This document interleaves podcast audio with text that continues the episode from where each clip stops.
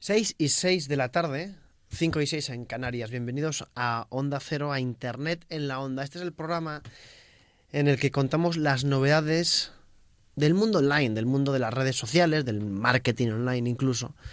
Y amanecíamos hace unos días ya con la noticia de que WhatsApp, este servicio de mensajería tan chuli que utilizamos para comunicarnos entre mucha gente, daba la oportunidad ahora de marcar como no leídas conversaciones. ¿Qué quiere decir esto? Que tú podías haber leído una conversación, pero marcarla como no leídas, que no significa que al otro no le salga el doble cheque azul de las narices. Dicho lo cual, ¿nos estamos volviendo idiotas? Es una pregunta, no porque la haya hecho el equipo de redacción de este programa, sino porque con tanto eh, me lees, no te leo, creo que has leído, te critico porque tal, oye, he mandado un mensaje al grupo y veo que lo ha leído tal persona. Nos estamos volviendo un poco idiotas, de verdad. En este programa queremos además ser muy didácticos en este tema. Y hay muchas veces que recibimos un mensaje, no podemos contestarlo, pero lo leemos. Y el que se empieza a hacer cábalas, ¿no? De, de lo ha leído, pero tal, oye, igual, igual está enfermo, ¿no? Igual que pasa en Twitter, cuando alguien nos deja de seguir. Hay gente que, que cuando en Twitter alguien le deja de seguir, joder, pues parece que se acaba el mundo, ¿no? Porque me ha dejado de seguir Menganito, me ha dejado de seguir Fulanito. Hombre, si es tu madre, si es tu abuela incluso, pues bueno.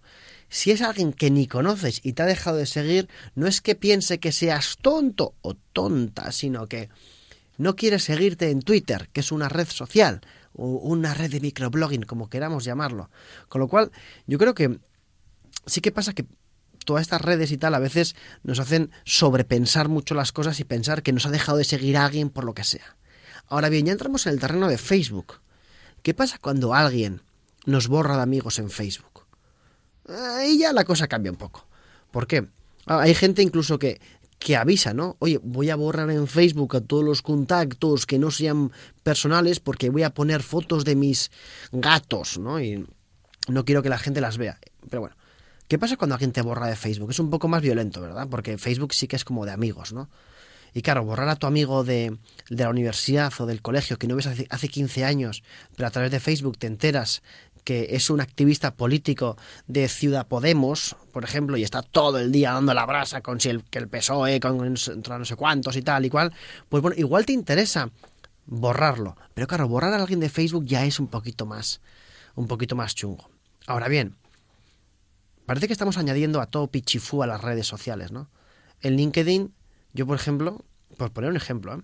tengo más contactos que, que, que, personas conozco en la vida real. Y además LinkedIn que permite que este, esta red profesional, ¿no? Muchas veces que no mencionamos, pero LinkedIn es una red profesional en la que tú, tus contactos, digamos, tu, tu, agenda con todos los contactos que tienes, profesional, la quieres tener online, pues para ver qué hacen, qué dicen, etcétera. No es como un Facebook profesional si bien LinkedIn es mucho más antiguo que, que Facebook. Pues bien, en LinkedIn mucha gente agrega a otra gente, vamos, como si fueran churros. Y además, una vez que te agregan a alguien en LinkedIn, pasa que incluso te piden una recomendación. Para la gente que no sepa qué estamos hablando, hablamos de malas prácticas ¿no? en, en, redes profesionales como LinkedIn. ¿Qué pasa? Que después de todo este universo, sumamos al doble cheque este azul de WhatsApp y a veces nos, nos volvemos locos. Igual y está mal que lo diga, ¿no? El, director del programa Internet en la Onda, pero igual deberíamos salir a la calle, pedirnos un helado de fresa y dejar de mirar tanto el móvil, porque a veces nos podemos volver un poco locos. Si alguien, si vamos a la plaza del pueblo, damos un grito y nadie nos retuitea ese grito, por así decirlo, no nos cabreamos. Igual que si lanzamos un tuit y nadie lo retuitea, pues no pasa nada. Dicho lo cual, el doble cheque azul está causando más problemas, más problemas que cualquier otra cosa en la historia de Internet. Y hay parejas al borde del colapso, y no hablo de parejas amorosas únicamente, sino parejas de amigos también, al borde del colapso por estas tonterías. Amigos, apaguemos los móviles y escuchemos la radio.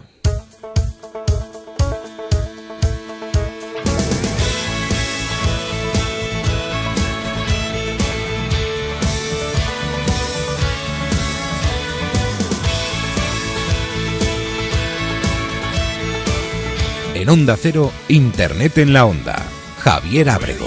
those times when you feel like there's a sign there on your back.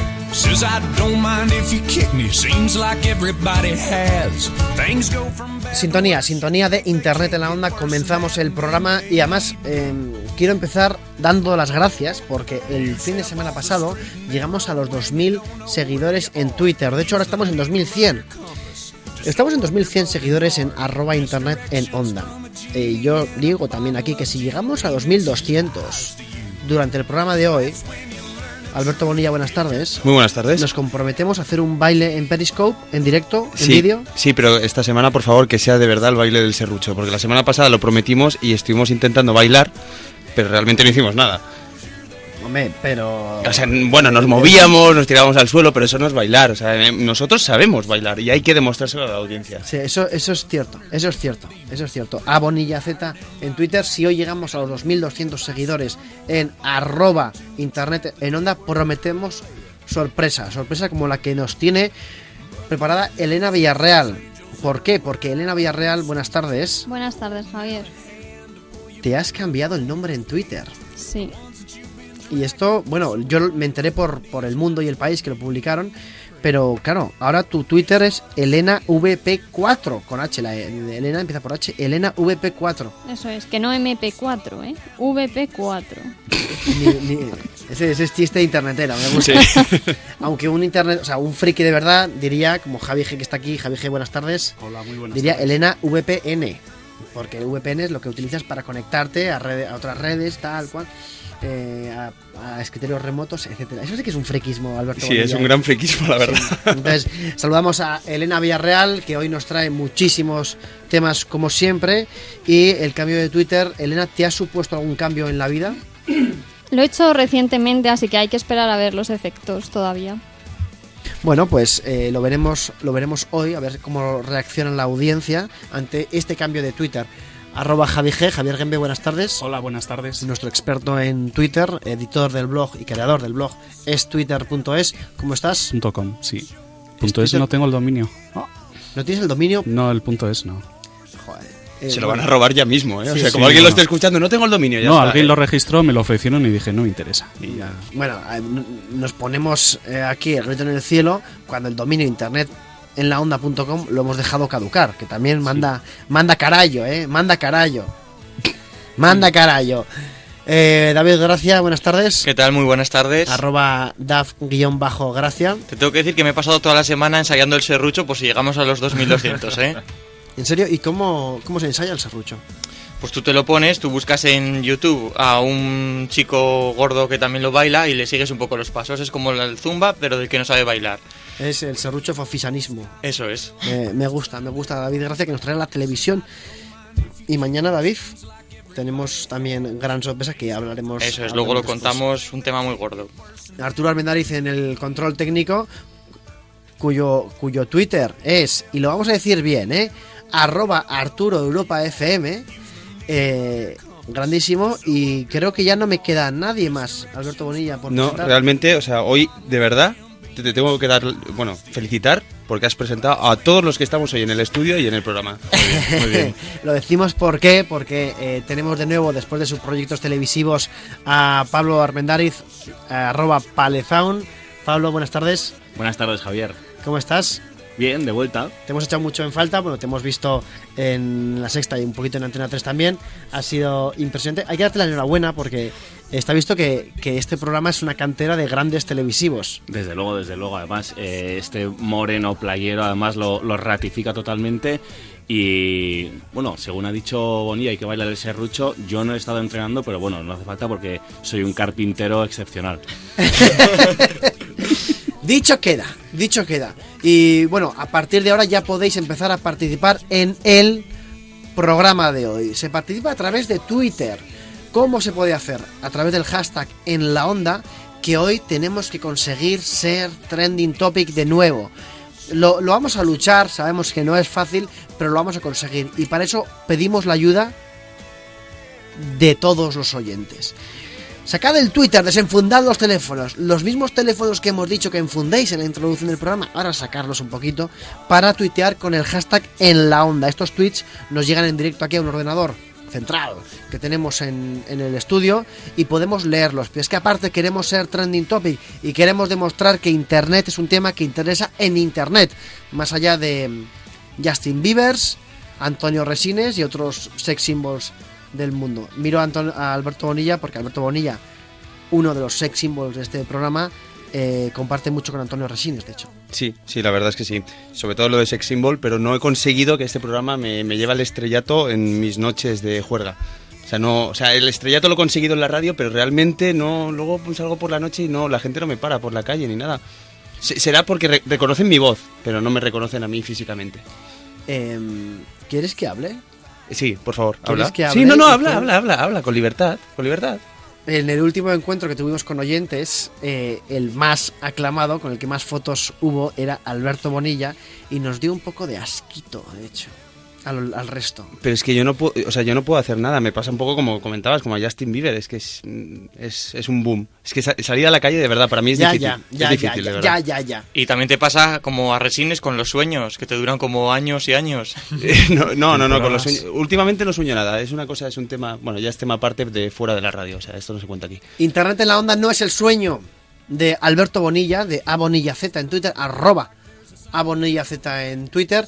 Comenzamos el programa de hoy y atentos porque os lanzamos un reto, un reto de estos de retweet y fab enseguida, para que lo veáis. Porque amigos, atención, porque lo que viene ahora os va a dejar sin respiración. Si quieres conocer lo último en la red, Internet en la onda. On the other side of the street guess that's deja vu, but I thought this can't be true, cause you moved to West LA or New York or Santa Fe or wherever to get away from me.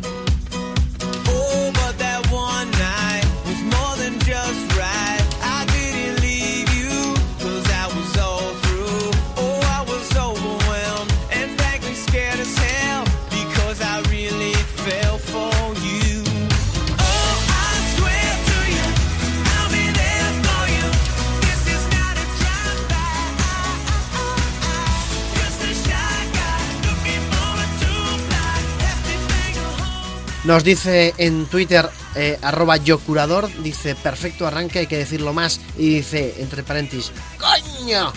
Dice, pues muy bien, yo curador, así, así me gusta.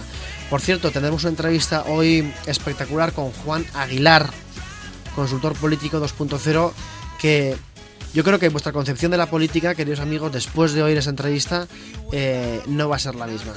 Arroba Don Holandés nos saluda y dice, dice, hola a todos chicos y chica, vamos a por ese trending topic.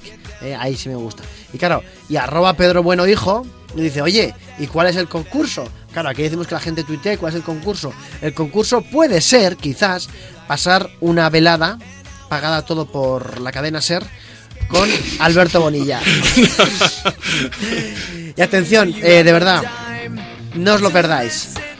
Porque esta canción que suena ahora de Green Day podría ser, podría retrotraernos a los años 90.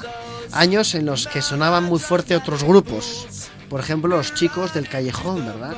Los chicos del callejón, sí, porque bueno, esta semana seguramente el notición en las redes sociales eh, hubiese sido, hubiesen sido los anunciados remakes de Sulander y Jumanji y nuestro David Gracia estaría como muy contento, ¿no? Encantado de la vida, pero perdóname, perdóname que me apropie una semana más del protagonismo total de este programa, porque esta semana no es el cine ni la segunda salida de la cárcel de la Pantoja y su posterior enfermedad o no sé qué ha sido eso, ni siquiera la enésima carrera runner de Javier Abrego. Yeah. La noticia esta semana es la vuelta del grupo referente de los 90, el alfa y el omega, el todo y la nada. Y Dios mío, gracias y gracias por traernoslas de vuelta. ¿Que no sabéis de qué hablo? Arturo Almendariz, dale volumen. Yo,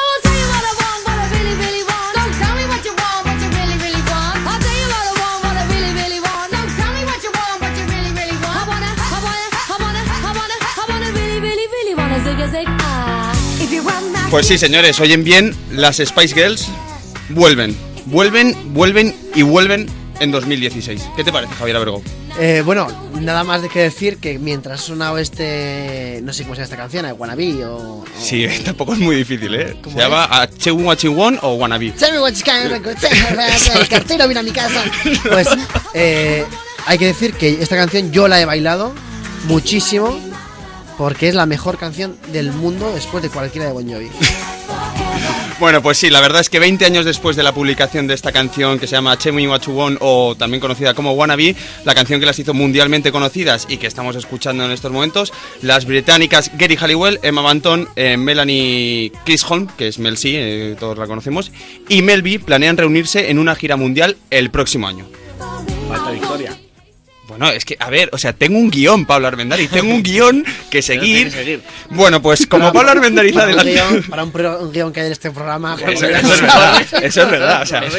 Eh, entonces, como ha dicho Pablo Armendáriz en su versión más spoiler, eh, solo hemos mencionado a cuatro de las cinco caballeras del apocalipsis pop. Pues sí, porque esta vez parece ser que habrá reunión sin su compañera Victoria Beckham, que está centrada en su carrera como diseñadora de moda Oh. y en su faceta, ay, qué bonito, qué bonito, y en su faceta de mujer del cada día más joven David Beckham, que eso de tener un marido que se cuida más que tú debe ser un estrés que te defecas. That you defecate yourself. That you defecate yourself. Pues sí, la noticia saltaba ayer a las redes sociales, pero sin embargo tendremos que esperar, ya que hay muchos rumores, pero todavía ninguna confirmación. Mel C, que durante estos años ha publicado discos en solitario con relativo éxito, anunció hace un mes que planeaban celebrar el aniversario del lanzamiento de su primer gran éxito. Decía, me gustaría pensar que vamos a juntarnos y hacer algo espectacular juntas para celebrar los 20 años de Wannabe. Claro, eh, esto, que, mm, esto que estamos oyendo podría ser una noticia que pasara desapercibida, porque es una noticia musical sobre todo, pero es de lo que más se habló ayer en, en las redes sociales, en concreto en Twitter, y a pesar de que somos fans de las Spice Girls, somos periodistas lo primero. Y lo primero es comentar la actualidad, y la, la actualidad son las Spice Girls, Alberto Bonilla. Pues sí, las Spice Girls. Va- Vamos a ver si puedo seguir con el guion, porque por contra, como decía, eh, Mel B, que no ha tenido suerte con sus dos discos, acudió al programa de Tonight Show de Jimmy Fallon esta semana y durante su entrevista aseguró que ya era hora de que volvieran a compartir escenario. Dijo, eh, con suerte nos reuniremos y haremos algo el año que viene. Están mis planes, no sé, en, la de lo- en los de, los de, la- de las demás. Pues me ha atragantado un poco así porque no... Hombre, estoy emocionado, de verdad. también eh, no puedes esperar que hablemos de las Spice Girls, que claro, que tienen más de un disco y más de una canción al parecer, y sí que nos emocionemos. Sí, no, no, tienen una gran discografía, lo único que tú en aquella época ya no se puede considerar que fueses fofi joven, sino que estabas en, en otra etapa de tu vida, que era ya como una adolescencia tardía. Además tienen una película, creo recordar, ¿no? Por supuesto. Tienen Y está- un disco y además ese disco tiene una peculiaridad. Ese disco está en todas las casas de, la- de- de esa generación. Ese y el disco de Sabor a México de Bertín Osborne, que tenían todas También, las también. Pero es de otra generación, es más la de tus es- padres, son- pero, pero efectivamente, son ojo. diferentes generaciones, pero son los dos discos presentes en todos los hogares de este país. Elena, ¿querías comentar de la película? Sí, no, de, Tú lo has visto, ¿no? De la canción, de la canción. Porque yo recuerdo que yo estaba en el cole y hacíamos el baile y yo era Victoria. Y claro, si no está Victoria, pues no es lo mismo. ¿Cómo? ¿Cómo? Eh, paren, paren las rotativas. Paren las rotativas. Por favor. Elena Villarreal, ¿me estás diciendo que en el colegio estabas bailando las chicas picantes, como dice Don Holandés, Sí. las chicas picantes y eras Victoria Beckham? Éramos las amigas, entonces la más guay del grupo era la rubia, que por lo visto era la que más molaba. Y Y, nos tú, dejaba ¿no? las demás otras y ya a mí me tocó Victoria. Pero me parecía bien. Hombre, te tocó la mejor, por así decirlo, Pues Victoria sí, Beckham. luego ha sido la que más ha triunfado, o sea que mira. Mira. Sí, bueno, la que más. mm, Sí, la que más ha triunfado. Hombre, sí, ¿no? O sea, estar con David Beckham es triunfar, ¿o no? Hombre, si yo estoy con David Beckham, habré triunfado. Sí, habrá como triunfado. diseñadora creo que no es tan mala, ¿eh? O sea, creo que... No, le sí, va bien, le Sí, va por bien. eso, eh, por eso ya, ya entiendo lo de tus camisas ahora, entonces, Vicente. Por cierto, yo sin querer, eh, durante una época estuve siguiendo en Instagram a Victoria Beckham, porque haciendo unas pruebas en Instagram le di a seguir y yo decía, ¿por qué Victoria Beckham me sale en mi timeline de Instagram? Yo como no lo controlo mucho, pensaba que eran eh, Instagrams patrocinados y no, total que le estaba siguiendo. Era un poco las cookies, ¿no? Como sueles buscar vestidos de mujer, pues te aparecía Victoria Beckham, ¿no? Sí, además, no sé por qué fui a hacer las pruebas con Victoria Beckham y no con, no sé, con David Gracia, por ejemplo, que también es una celebrity en También Instagram. hubieras visto muchos modelos de mi ropa. Pues sí, entonces eh, siguiendo un poquito en esta línea de, de lo que van, de lo que iban hablando las integrantes del grupo, la que todavía no ha dicho nada ha sido Gary, que lo petó hace unos años eh, con el It's Raining Men, que estamos escuchando ahora mismo, y por su parte Victoria Beckham, que no, que tampoco ha dicho nada, eh, ha publicado en su perfil personal de Instagram, que tú la sigues, Javier Abrego, la, habrá- la habrás podido comprobar, eh, una frase y una foto, eh, bueno, pone hashtag TBT, que significa Throwback Thursday, traducido al español jueves de antaño, o sea, una foto que recuerda al pasado, y dice seguido de Os amo a mis Spice Girls. O sea, que ha creado como más rumor, ¿no? Esta semana, porque parece que no va, no va a reunirse con ellas, pero de repente sube esa foto, ¿no? Pero yo- Yo, pensaba que había un poco más de mal rollito, ¿no? Entre ellas, o, o hubo cierto mal rollito entre ellas, ¿no? Sí, pero había una bolsa de dólares por ahí rondando que ha Vale, ido a caer en manos Que- de Victoria y que de que repente solucionó una, todo, ¿no? una Vale, vale. sonrisa de oreja a oreja. Claro, es una campaña orquestada en Twitter y en Instagram para cebar el. cebar y de paso darles de comer a alguna de ellas que está un poco. un poco en los huesos. Victoria Beckham. Sí, han adelgazado, no, y todas han adelgazado bastante. Sí, Sí. Hay que decir que son rumores para cebar la vuelta de las Spice Aun Girls. siendo inglesas. Aún siendo... Campañas en Instagram, campañas en Twitter, orquestadas para darle más bombo a las Spice Girls. Eso una, es. Una noticia ya, por cierto, trending topic mundial. Eh, las Spice, ¿no? O nosotros, te estás refiriendo a nosotros. Both. Both. Pues sí, esa foto de Instagram no significa nada si la unimos a declaraciones que hizo Victoria Beckham en Vanity Fair en 2014 cuando dijo que tras su reunión en los Juegos Olímpicos de 2012 en Londres, que tuvieron esa actuación tan estelar que todos habréis visto, pues que no volvería a hacerlo nunca más. Hay que recordar que las Spice Girls vendieron más de 75 millones de discos y alcanzaron el número uno de las listas de éxitos en el Reino Unido nueve veces, solo nueve veces, una cosa así como muy, muy facilona. Sin embargo, a pesar de su éxito, como ya sabemos, la relación entre las cinco componentes, como decíamos, pasó de amor con H a nextazo de los buenos y ahora parece ser que años después, pues tras especulaciones, las Spice Girls eh, volverán, o en principio eh, quieren volver a hacer algo. Y es que el fenómeno Spice fue el mayor boom de los 90, unido al producido por los Backstreet Boys, otra de las boy band más importantes de la historia de la música, y aquellos fans sí que eran fans de verdad, que se dejaban la piel en cada visita que realizaban a sus países de origen y en España, quería recordaros para los más olvidadizos que aquí no fuimos menos. Las Spice se dejaron caer por Madrid en su momento álgido de popularidad, cuando todavía andaban promocionando el segundo single de, aquel primer disco. Y bueno, eh, fueron en YouTube, hemos encontrado algunos cortes de lo que fue aquel fenómeno y si os parece lo escuchamos porque a lo Justin Bieber o mucho más. Más de 10.000 niños y adolescentes colapsaron ayer Madrid para verlas de cerca.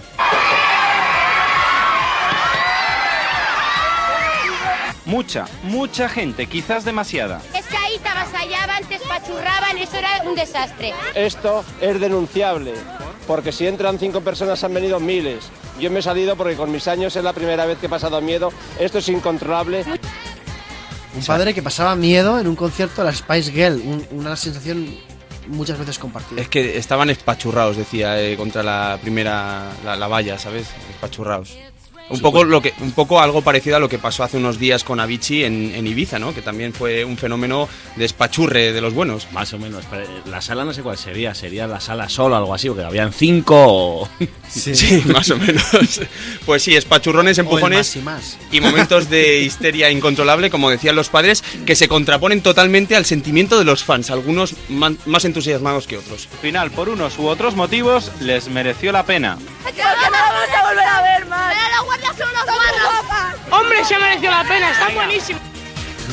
Eh, Se ha cortado ahí, ¿eh? Puedo asegurar que en ese que en ese vídeo de, de YouTube el chaval que dice hombre si ha merecido la pena verlas están buenísimas debe rondar más o menos los entre 8 y 9 años. Madre mía, cómo vienen las nuevas generaciones.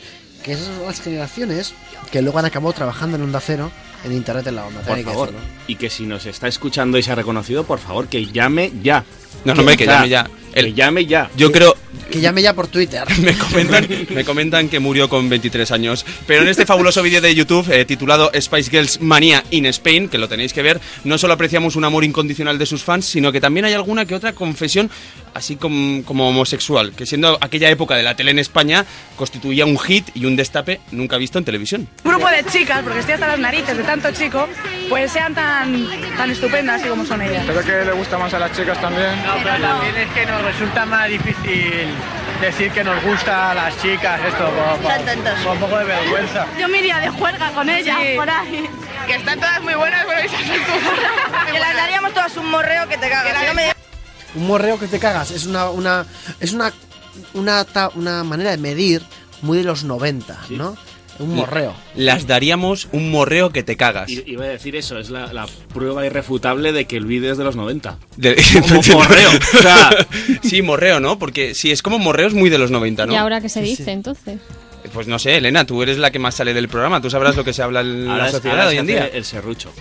Eh, sí, te voy a hacer el serrucho y Ah, salen todas cobra. corriendo. La cobra.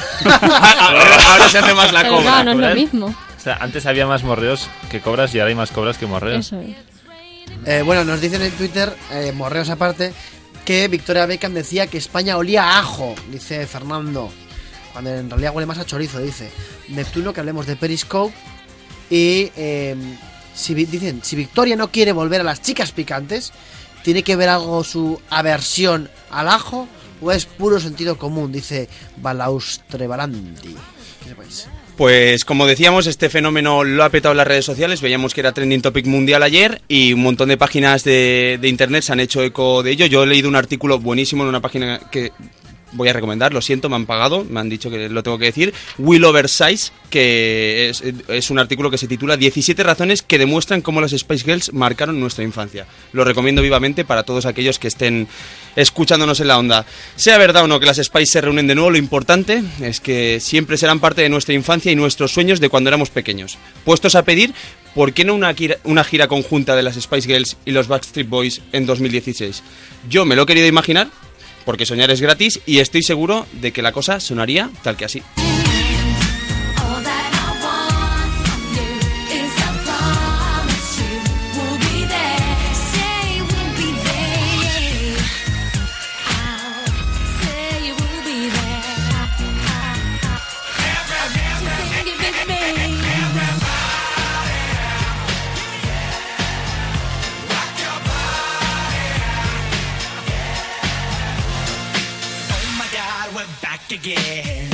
Jesús Mari.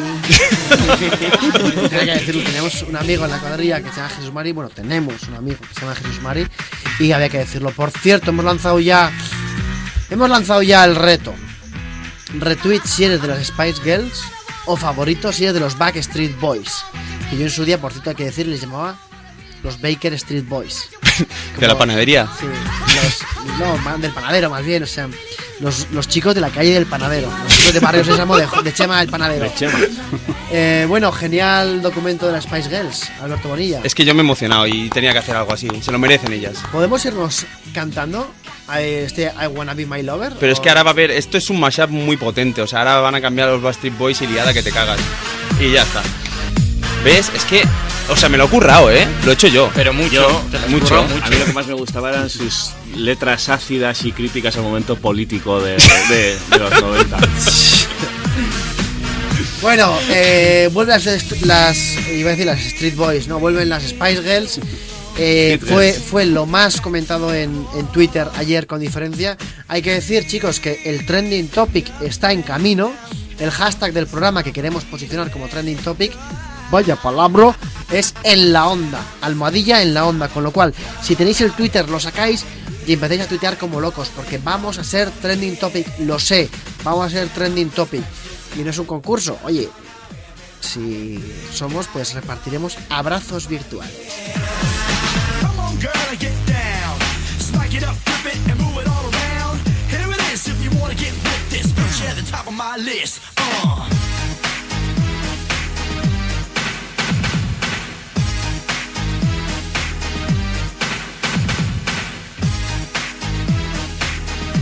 Y por cierto, también decir que si llegamos hoy a los 2200 seguidores, haré, o al trending topic, haremos un baile de, en, vídeo en directo aquí de la canción del serrucho. Nuestro Twitter es arroba internet en onda. Si llegamos a los 2200, estamos ya en 2117. Si llegamos a los 2200, prometo, como director de este, nuestra gran comunidad, hacer el baile del serrucho. Esto es el serrucho, ¿no? ¿no? Esto es el serrucho, Javier. ¿Cómo quieres hacer un baile que no conoces? Váyase, señor Abrego, váyase. No sé, a mí estas cosas me pillan un poco mayor, pero si hay que hacerlas, se hacen. Además- y punto. Es ahora, ahora. Internet en la onda. Todas las novedades del mundo online.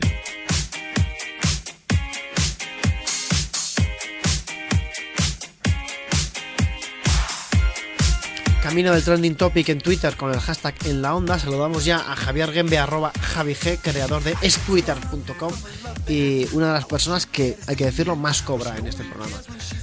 Javier, buenas tardes. Hola, buenas tardes. ¿Cómo estás? Gracias por desvelar los sueldos aquí del programa. No, tú eres el que más cobras. Eh, bueno, luego ya veremos cómo eso repercute en el ánimo de otras personas. Que Vicente Ya. vino como gran estrella, pero bueno, eh, Sí, luego hay- Javi G tiene sus cosas. Vicente, Eso, lo siento. tienes que tener cuidado con... porque eso provoca problemas luego, ¿eh? Sí. Bueno, te voy a decir que cobras dos veces más de lo que cobra David Gracia y no pasa absolutamente nada. Esto va a provocar problemas. Javier, Javier Gembe, bromas aparte, el tema del salario es muy serio. Javier Gembe, eh, ¿qué día hace hoy? ¿Qué día hace hoy? ¿Hace sol? ¿Llueve? Eh, pues hace buen tiempo, sí, está... Es muy variante, parece como, como Londres un día cualquiera, o sea, cambia sol, lluvia, no, tal, San así. Sebastián de los Reyes que ha amanecido muy, muy tal, enseguida puede nublarse. Sí. Pero tú, que eres experto en Twitter, ¿cómo te informas del tiempo? Yo quería contar una historia y Ah, bueno. me voy a salir del tema además. Sí, sí, cuéntala. ¿Tenéis mascotas? Yo tengo menos cotas que antes, pero sí, tengo.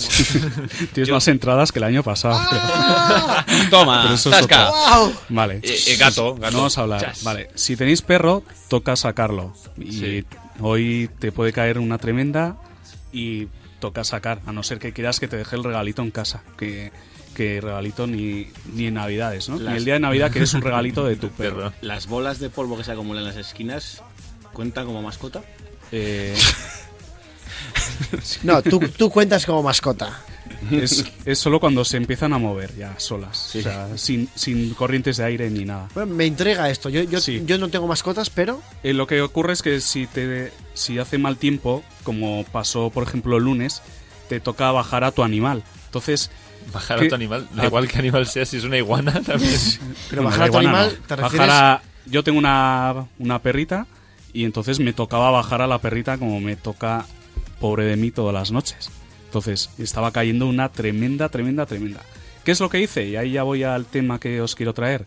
Me metí en una página web que suelo mirar, que se llama AccuWeather, AccuWeather, lo podemos escribir en el programa, a c c u w e donde están prácticamente todas las localidades de España y ahí normalmente te dice una previsión más o menos, más o menos de lo que va a pasar. Entonces con eso ves si dentro de una hora va a caer menos agua, pues dices, pues la bajo entonces y no cuando está cayendo un montón, que luego encima si tenéis mascota hay que secarla. O sea, es que no solo hay que bajar a que haga sus cosas, sino que encima te puede dejar el piso o la casa pues hecha un desastre si no, si no secas. Entonces, ¿qué, es, ¿qué hice? Me metí y vi una opción y, y una cosa nueva que me llamó muchísimo la atención como para contarla en, en directo en, en Onda Cero, que es que me dijo, en cinco minutos va a dejar de llover. Y yo como, no, güey, no puede ser. Cinco minutos. Eh, efectivamente, a los cinco minutos dejó de llover. Una previsión clavada. O sea, O sea, y la me- página me web dejó clavado reacción. que por cierto la hemos tuiteado para la gente que quiera saber la página está en el, en el Twitter del programa, arroba internet en onda.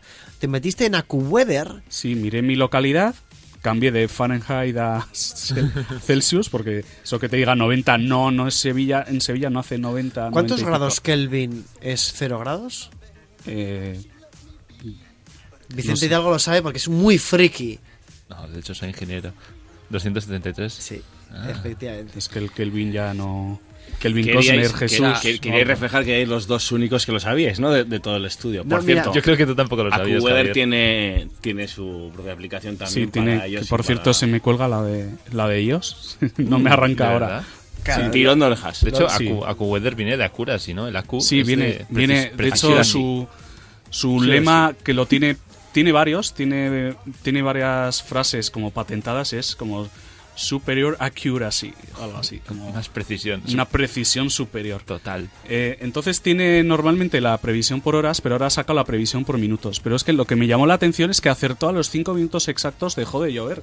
Y claro, eso de tener que salir con paraguas y todo, a tener que, que salir al natural y luego solo había que sacar unas, unas patitas de, de perro si no quieres que te deje el, el suelo pues pringado, ¿no? Javi, yo no quiero ser mal pensado, pero No.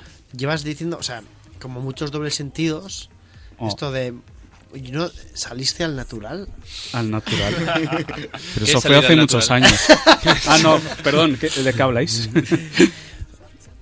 O sea, acuweather.com nos va a decir Sí. el tiempo exacto. O sea, además A ver, decir- no siempre acierta, pero, pero esa precisión de 5 minutos y que además me evitó el tener que salir y mojarme yo también o tener que únicamente, un- pues que hacía un poco de fresquito, que en estos días se agradece muchísimo, pues fue eso.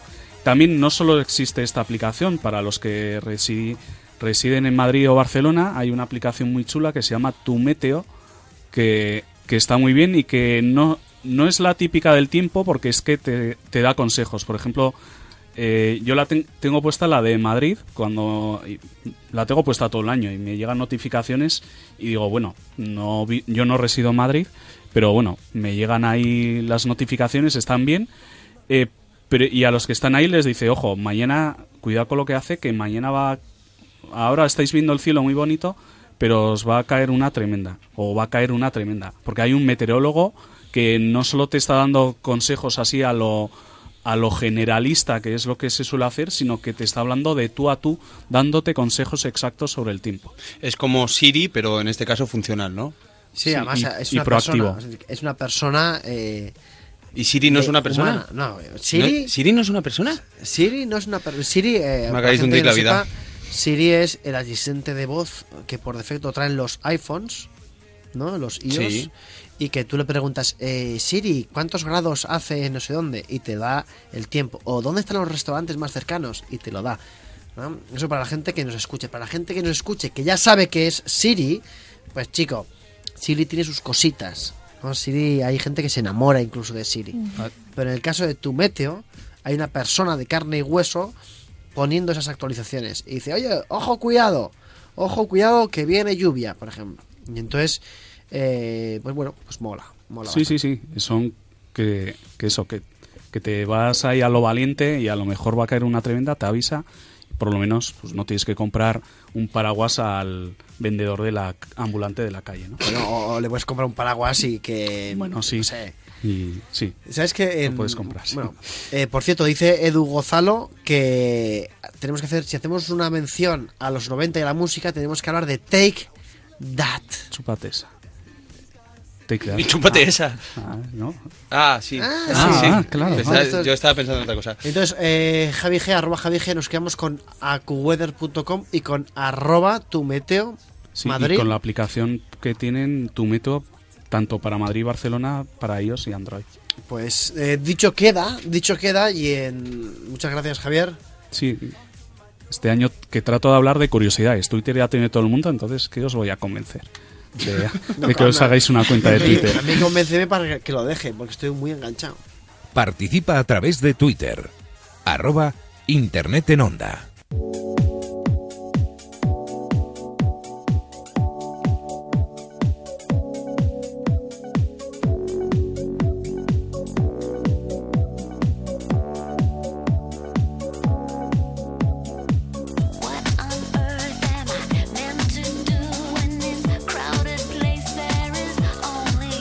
¿Cómo creéis que nuestros queridos, amados, bien hallados políticos manejan las redes sociales?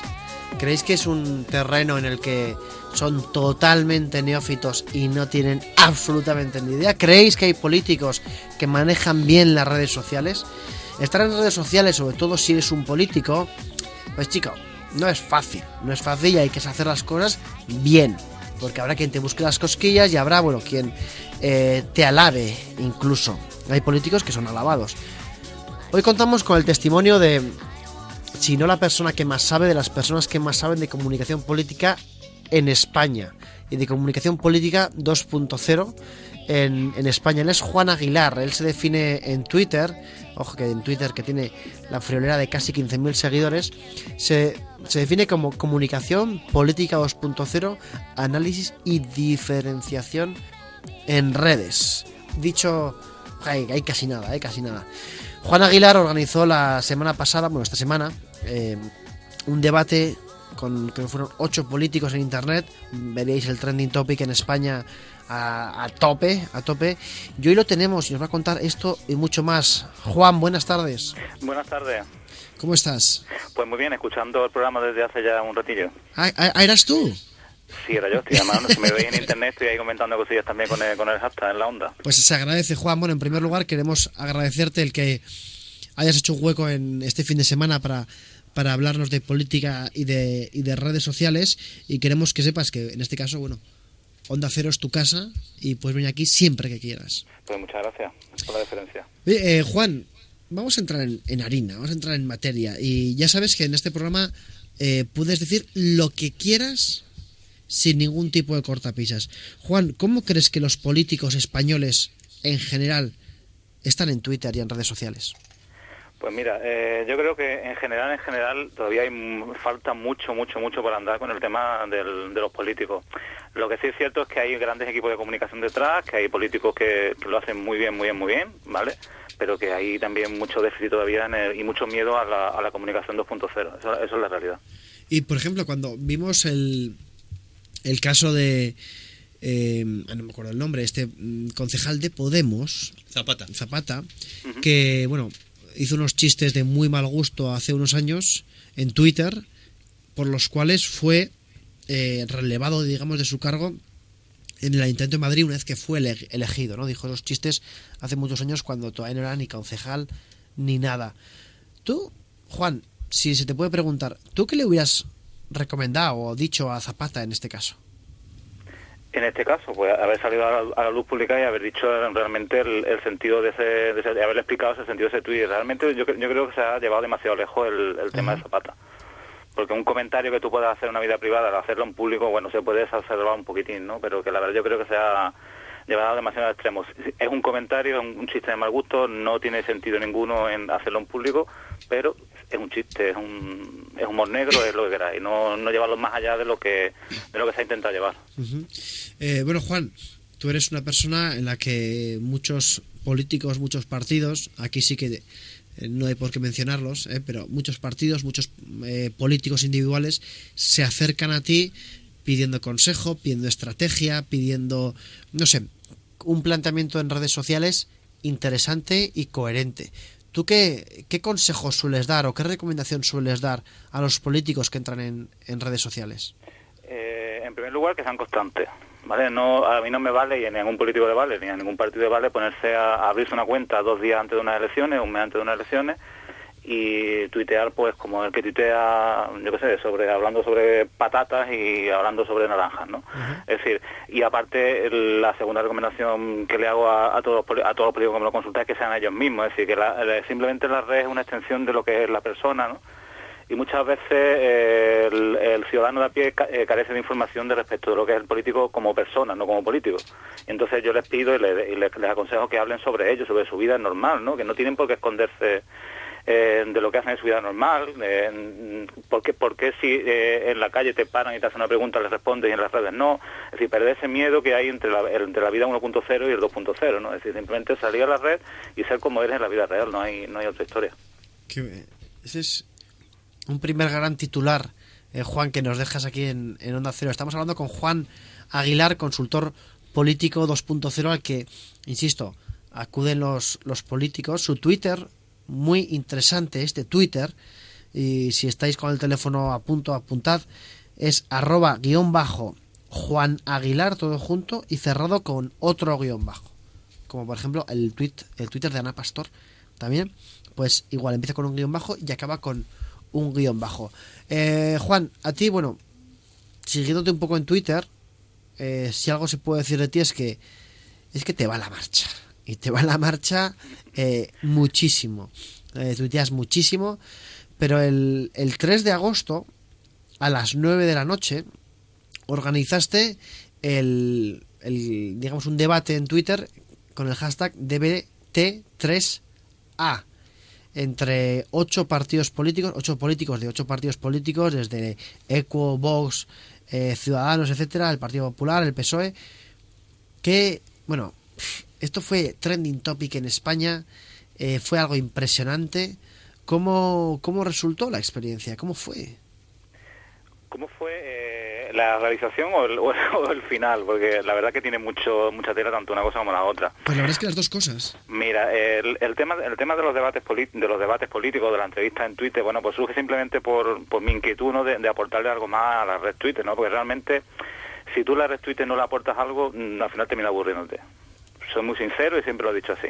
Entonces, el, el, el poder poner un político al pie de los caballos, digamos, o al pie del ciudadano y hacerle una entrevista o hacerle o hacer o meterlo en un debate y que cualquier persona pueda debatir con ellos o pueda ponerse a su mismo nivel, eso es algo, mm, es una quimera, pero si lo consigue hacer bien, pues da el resultado que da. Eh, hace dos años, el 30 de julio, eh, monté el primer debate de este, de este calibre, ¿vale? Y fueron eh, en torno a unas mil personas las que, las que se acercaron a ese debate. En este que hicimos el lunes fueron dos mil y pico personas las que se acercaron a debatir, a, preguntar, a participar al mismo tiempo. Y eso que eso que queda como resultado, porque desde las nueve de la noche hasta las once de la noche fuimos train topic nacional sin bajar de, del train topic, ¿no? Fue algo espectacular. La verdad fue algo espectacular. O sea que a la gente le interesan estas cosas, ¿no? Eh, muchos que se nos acusa a los ciudadanos de que la política nos la trae al pairo muchas veces, esto demuestra que no, que nos interesan las redes sociales, o sea, que nos interesa la política, pero que la comentamos en las redes sociales, ¿no? Hombre, yo digo, yo digo siempre, si quitasen la política de las redes sociales y el fútbol, pues morirían, morirían las redes sociales, sinceramente. Porque a, nadie le gusta la política, pero todo el mundo opina de política. Y el fútbol, pues muchas veces aburre, pero todo el mundo habla de fútbol, ¿no? Entonces, si, si no hablas de política, no das tu opinión sobre cualquier cosa que, que te pueda surgir en el día a día, pues la, verdad es que sería aburrido. Que no poder comentar, dar tu opinión, ¿no? Una opinión eh, libre una, una opinión respetuosa, lógicamente. Y en, este caso, que tú puedas, eh, digamos, coger a ocho partidos políticos tan importantes como los que estuvieron, estuvieron PSOE, estuvieron PP, Vox, Ciudadanos, eh, estuvo Nueva Canarias, Partido, Partido Andalucista, UPyD, es decir, que esos partidos políticos y esas personas que son, que eran diputados, que eran presidentes, que eran secretarios generales, que eran, que eran eh, responsables de comunicación del PP Andalucía. Es decir, que esas personas tú las puedas poner a nivel de un ciudadano normal y te puedas entrar en una conversación con ellos, eso no es fácil. Eso no es fácil. Pero que eso también grandece a esas personas que estuvieron ahí, ¿no? Que se, que se, que se, mm, eh, se bajaron a ese nivel y se pusieron a nivel del, del- del usuario, ¿no? Es decir, la verdad que eso es bastante, bastante importante. Qué buena. ¿Y cómo, ¿Y cómo fue la experiencia en cuanto a la interacción? ¿La gente preguntaba y los políticos respondían? Mm, Sí, eh, lo que pasa que yo estaba siguiendo, yo para, para un poco seguir el hilo del, del debate y, y poder moderarlo con un poco de eficacia, ¿no? Yo creé una lista de Twitter, pues es que si no, tú imagínate que fueron cerca de 16.000 tweets eh, en dos horas, eso es una auténtica burrada. Entonces yo la conversación la seguía a través de, de- de la lista que yo creé de Twitter para más o menos poder mantener, digamos, el ritmo de las preguntas, que, que no hubiera mucho parón, etcétera, etcétera, que todo el mundo respondiese, etcétera, etcétera. Pero luego fuera de, ese, de esa lista y la seguía por otro sitio, por otra pantalla, también había otras conversaciones al margen de, de esas que yo seguía, ¿no? Pero la verdad es que era, fueron 2.000 personas eh, y 2.000 personas en, en dos horas da mucho juego a preguntar, a responder. Hubo políticos que sí respondieron directamente, otros que respondieron después, mm, conversaciones entre ellos, es decir, fue una, una auténtica barbaridad lo que, lo que se produjo ahí. O sea, hablamos de 2.000 personas. 2005, va a ser más exacto en ese, en ese 2000, intervalo. jo, 2.005 personas. Eh, además, esto hay que decir que no es una iniciativa empresarial de una empresa, no, de no, una marca. para nada, para nada. Esto es una iniciativa de Juan Aguilar, eh, dicho mal y pronto, una persona que le va a la marcha, sobre todo en redes sociales y en política, que entiendo que te habría costado lo suyo organizar. Y yo te imagino, Juan, en el debate, claro, los, los políticos estarían en su casa, cada uno en sus oficinas, con sus equipos, y tú estarías en tu lugar de trabajo con 50 pantallas abiertas intentando gestionar todo eso, ¿no? Efectivamente, lo, lo que pasa es que, claro, todo eso lleva una preparación previa para no, para no ponerte en el momento del debate en sí y tener algún fallo, ¿no? Es decir, salvo que Movistar se fuese en ese momento la cobertura, es decir, lo demás estaba todo preparado, preguntas, medidas las preguntas para que nos pasaran de los 140 caracteres, eh, pendiente del hashtag para por si alguien hacía una pregunta nueva para poder meterla en el, en el debate, si todo eso estaba ya preparado y que no era la primera vez que se hacía. ¿vale? Entonces también una de las novedades que yo introduje en su momento en los debates en, en Twitter fue para eh, poder, digamos, seguir un poco el orden de las preguntas y, del- y del debate, era ponerle un número delante del hashtag, ¿vale? Y así también ellos, eh, al, al político le podía hacer más fácil seguirlo y también al, al que estuviera interviniendo desde fuera también le podía hacer más fácil seguir el orden de las preguntas. Claro, claro, eso es, eh, eso es- son ideas que cuando te las cuentan parecen muy lógicas, pero que en el momento se tienen que, se tienen que ocurrir. Juan, eh, estas iniciativas, claro, seguramente haya habido debates entre candidatos en Twitter, ¿no? Yo no lo sé, pero eh, desde luego tan grandes no ha habido nunca. Y no ha habido nunca en, en Twitter y ha sido algo espectacular. Para empezar, enhorabuena de parte de todo el equipo. Yo creo que, que es algo encomiable el que una persona sin ningún tipo de beneficio económico de ningún tipo, en ninguna organización empresarial, él contacte con la gente, gestione toda la cantidad de información. Y tú, Juan, ¿esto lo has visto en otros países? ¿Lo has visto en, porque hace poco vimos el debate de candidatos republicanos en, que parecía más un gallinero que otra cosa en la Fox en Estados Unidos. Eh, ¿Tú lo has visto en algún otro país este formato? Yo que- yo tenga conocimiento, no. Y también hablando con la gente de Twitter, creo que tampoco se ha hecho de ese, ese formato nunca.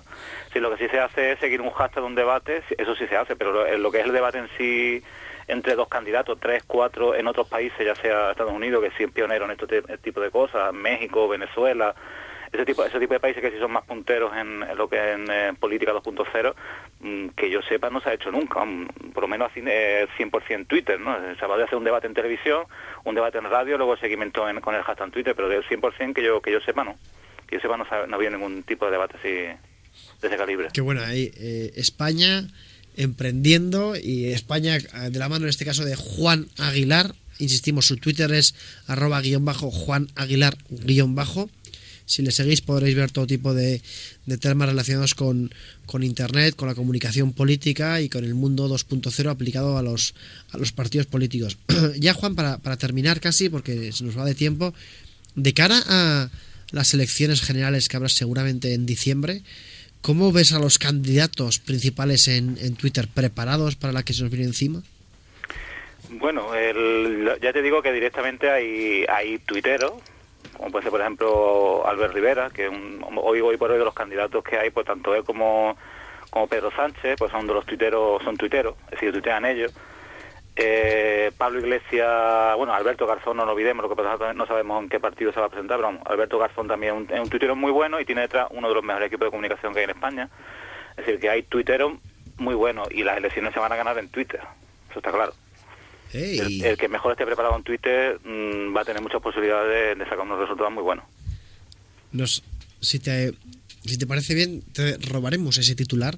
Las elecciones se van a ganar en Twitter. Que tomen nota los, los aparatos de los partidos y los, las perestroicas y todos los organismos. Bueno, Juan, queremos dar las gracias por haber pasado estos minutos que se me han pasado volando, también te confieso, en, en Twitter. Has generado muchísimos tweets, ahora los verás en, en, tu, en tu timeline. Y queremos agradecerte, sobre todo el que haya estado con nosotros, pero también darte la enhorabuena desde Onda Cero de Internet en la Onda por, por la actividad del, del debate en Twitter. Pues nada, gracias a vosotros por, el- por la invitación y también por el programa, ¿no? Es decir, que llevar a, llevar a la onda lo que pasa en Internet no es fácil, ¿vale? ¡Eh! al- ¡Alguien que lo sabe! No es fácil, no es fácil. Eh, eh, es- ¿Ves cómo tenemos buenos Gracias, Juan, gracias. gracias. Juan Aguilar, arroba Juan, arroba guion bajo, Juan Aguilar guion bajo, también para terminar. Muchas gracias, hemos hablado con, con él. Ya veis, una persona de aquí, que en España se pueden hacer cosas chulas en Twitter, que no hace falta tampoco comerse mucho la cabeza, sino mucha constancia, mucho trabajo y muchísimo conocimiento. Las elecciones generales se van a ganar en Twitter. Y lo dice un consultor político. Y Alberto Bonilla, que es el encargado más de política del programa, asiente con la cabeza. Claro que sí, de verdad. Es que tiene mucha razón, Juan, de verdad. Mm, Yo decía que mi consultor político de referencia, que es Alberto Bonilla, ahora está también Juan Aguilar, haceros un hueco los dos en Sí, la cama bueno, ya pelearemos. Y nos metemos los, nos metemos los tres. Eh, os, de- os dejamos ahora con nuestros compañeros de los servicios informativos. Volvemos en cinco minutos.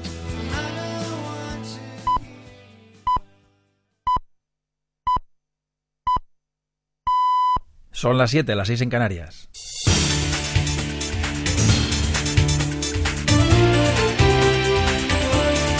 Noticias en Onda Cero. Buenas tardes. El Plan Territorial de Protección Civil de Extremadura ha dado el visto bueno al regreso a sus hogares de los vecinos de Acebo y Perales del Puerto, tras una mejora del incendio forestal en el entorno de estas localidades cacereñas. Los residentes de ambos municipios y de dos camping de la Sierra de Gata, 1.400 personas en total, habían sido evacuados en la madrugada de ayer al pueblo de Moraleja, donde muchos de ellos han pasado dos noches en varios albergues habilitados por Cruz Roja. En Moraleja aún permanecen los habitantes de Hoyos, unos 1.500 evacuados la madrugada de hoy. Se encuentran a la espera de que se den las condiciones de seguridad necesarias para su retorno. El presidente de Extremadura, Guillermo Fernández Vara, subraya que no se va a correr riesgo alguno. Un cambio de viento que ha vuelto a complicar las cosas y con el incremento de medios que se ha producido yo creo que pueda, pueda controlarse bastante el incendio seguir garantizando que no haya ninguna víctima, para lo cual no hay que asumir ni un solo riesgo. Yo estoy yendo personalmente a aplicárselo a cada uno de los lugares donde hay gente evacuada, desplazada, que, entiendo que lo estén pasando mal, que entiendo que no entiendan qué pintan aquí, pero que nosotros tenemos la obligación de, cuidar por, su, por sus vidas. Entre tanto, efectivos de Andalucía, Castilla, León y Portugal trabajan junto a los servicios extremeños en las labores de extinción de este incendio en la Sierra de Gata, que ya ha calcinado 6.000 hectáreas de alto valor ecológico. Se ha sumado además una sección de la UME, la Unidad Militar de Emergencia, y otra más que se encuentra en previsión de viajar a la zona. El presidente del Gobierno llegaba este sábado a su tierra natal, Galicia, tras el paréntesis en sus vacaciones que le llevó a Palma de Mallorca para reunirse en el Palacio de Maribén con el rey Felipe VI. Y a la salida de ese tradicional despacho veraniego, afirmar que está dispuesto a estudiar la próxima legislatura una reforma de la Constitución en puntos tales como la sucesión de la corona y las competencias autonómicas, pero en ningún caso con los parámetros, dijo, de los independentistas. Un aspecto en el que ha incidido hoy el candidato del PP en las elecciones del 27 de septiembre, Javier García Albiol. actualizarse, dejando muy claro que abrir y plantear una reforma constitucional no significa en ningún caso eh, permitir que algunos puedan saltarse las reglas mínimas que tenemos marcados entre todos. Ni Rajoy, ni el Gobierno de España, ni el Partido Popular de Cataluña, ni Albiol está aquí para dar satisfacción ni alegría a los independentistas. La número dos del Grupo Socialista en el Congreso, Isabel Rodríguez, ha acusado al presidente del Gobierno de irresponsable por abordar una cuestión tan importante como la reforma constitucional en clave electoralista y de partido, dice. A vez que hay elecciones, pues el presidente del Gobierno tiene una nueva ocurrencia y en su irresponsabilidad como gobernante igual nos presenta unos presupuestos generales del Estado que nos presenta una reforma constitucional. Él huele a elecciones, huele a convocatoria electoral, sabe de las dificultades de su partido y comete la irresponsabilidad de tratar un asunto tan importante como la reforma constitucional en clave electoralista y en clave de partido. Miembros del grupo yihadista Estado Islámico han asesinado a tiros en un campamento militar de la ciudad de Mosul a al menos 300 funcionarios que trabajaban en el Comité Supremo Electoral de Irak. Al menos 50 de los fusilados son mujeres. Eso en Irak. En la vecina Siria, cinco muertos y varias decenas de heridos por la caída de varios proyectiles en pleno centro de la capital, de Damasco. Y en la pequeña población cisjordana de Duma, se ha revivido hoy la tragedia que la golpeó la semana pasada tras fallecer Saed Dababsa, el padre del bebé, asesinado en ese mismo suceso en un ataque de extremistas judíos que incendiaban su vivienda con cócteles Molotov. Una veintena de vehículos militares de Israel vigilaban la entrada de la población a donde el cadáver de Dababsa, de 32 años y que sufrió quemaduras de segundo grado en el 80% de su cuerpo, ha llegado a primera hora de la tarde.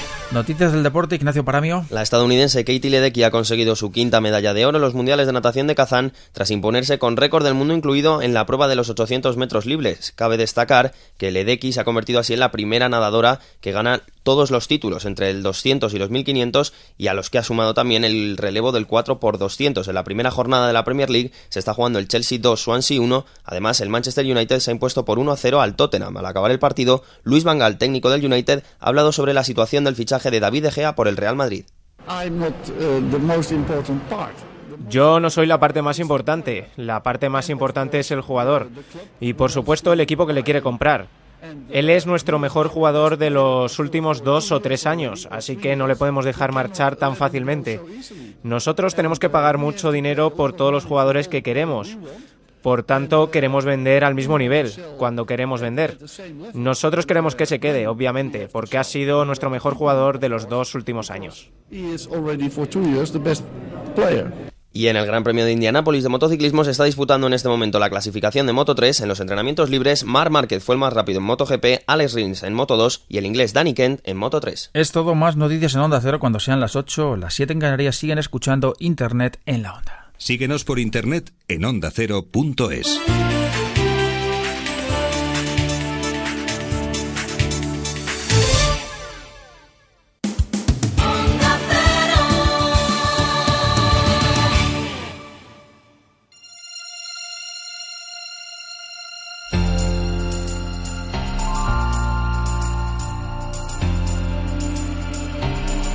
En Onda Cero, Internet en la Onda. Javier Ábrego.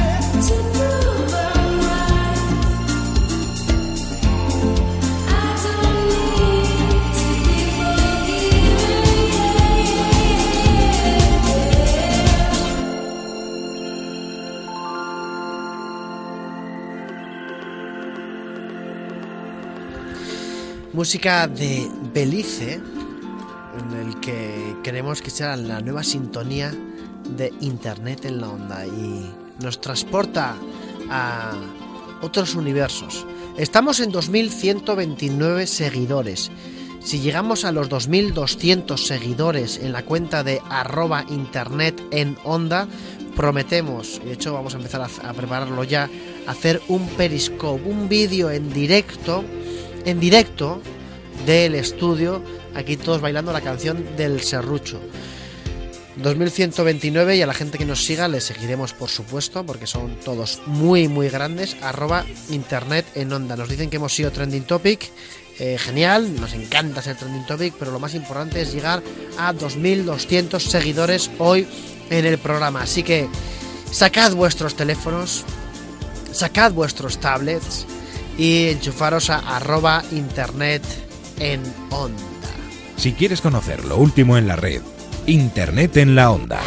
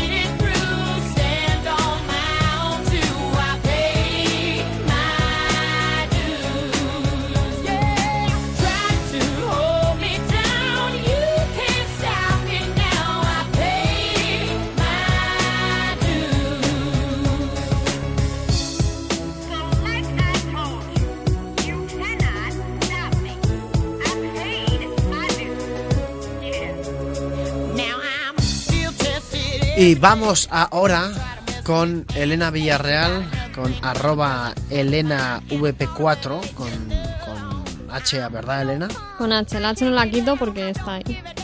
Claro, porque es que Es se que llama es un nombre, Elena es con que H. no, no, puedes, no puedes cambiarlo. Es como Alberto es Alberto sin H, si fuera con H es Alberto con H. Sería, sería Halberto. Halbert. Halbert.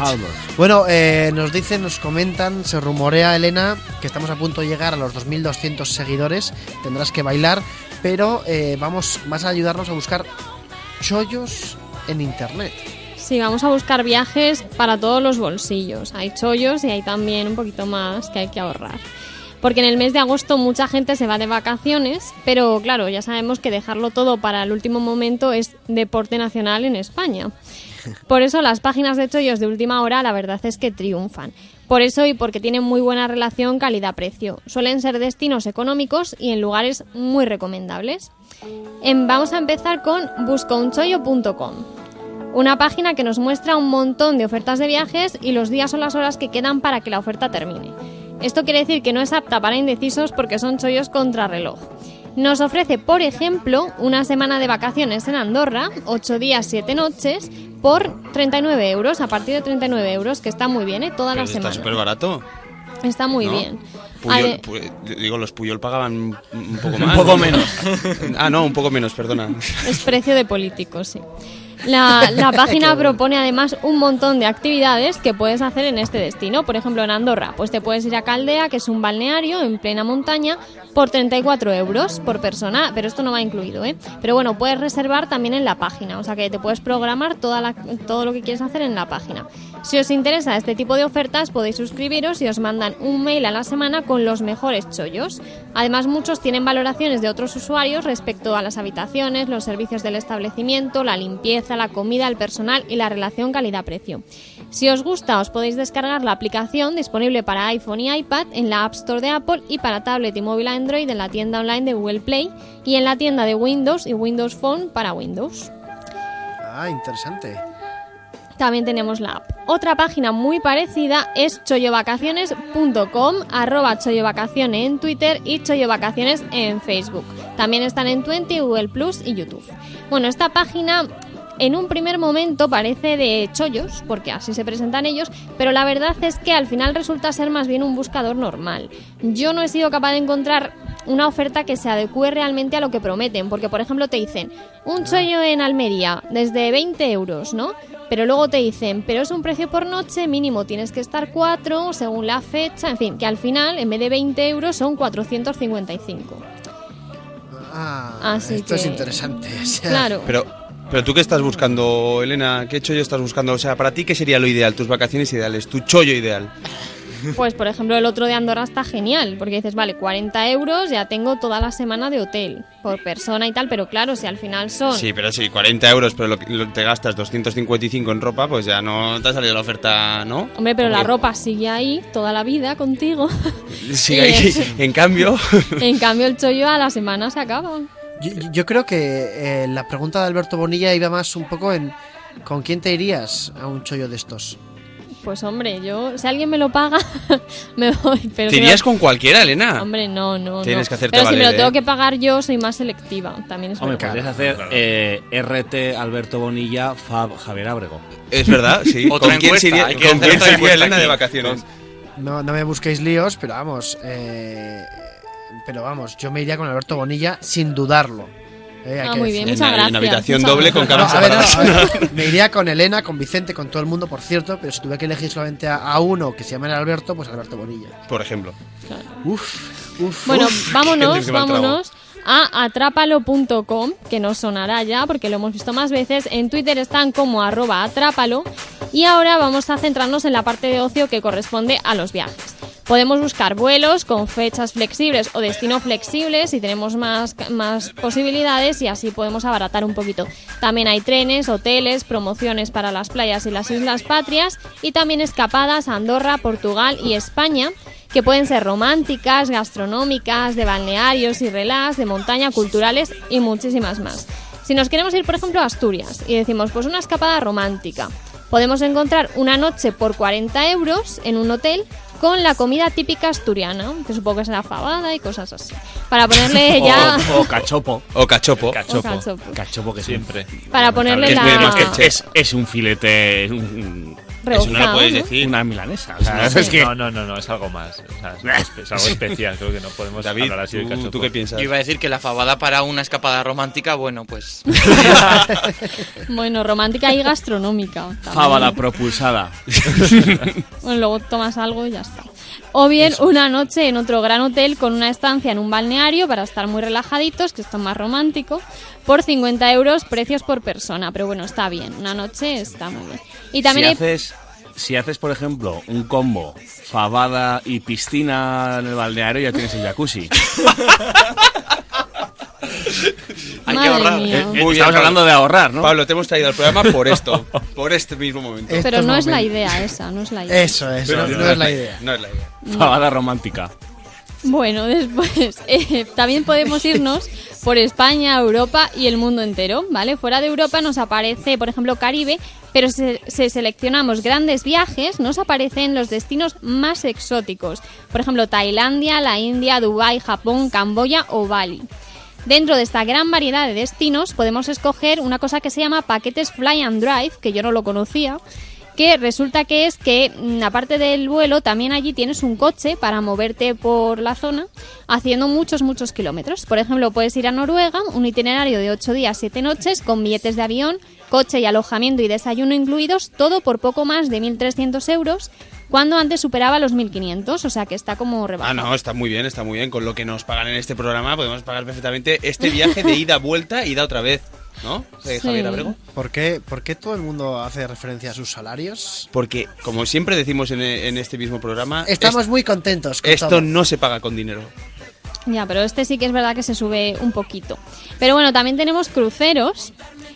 Porque podemos buscar por zona, fechas, puerto de embarque, compañía naviera y barco. Los que seáis de cruceros, veleros y demás. Quiero montarme en tu Velero, velero. de hacernos eso, ay, ay, ay, Lo sentimos, quiero. Elena. Es que, es que esta canción, esta canción que nos has puesto, de verdad. Eh, eh, un mensaje para Alberto Bonilla y Elena Villarreal. No podéis permitir. ¿Permeter? Pe- No podéis, no sé, intentar que pongamos las Street Boys, no las, las, Spice las Girls. Spice Girls y la canción del velero y no la bailemos y la cantemos. No puede ser. Vicente No puede Hidalgo. Bueno. Vicente, Canta, canta, ¿te la ¿Quieres sabes? que cante cuál? Esta, ¿Cuál de ellas? A ver. El velero, ahora, ahora, ahora, sube, sube. No, no, eh, espérate, Va, vamos a venirnos arriba, da igual. Venga, nos Venga, venimos nos arriba. venimos Quiero arriba. que bailemos en la mesa. Quiero montarme en tu velero, Ponerte el sombrero y hacernos esto. Ay, ay, ay, ay. Qué brutal. Muy bien.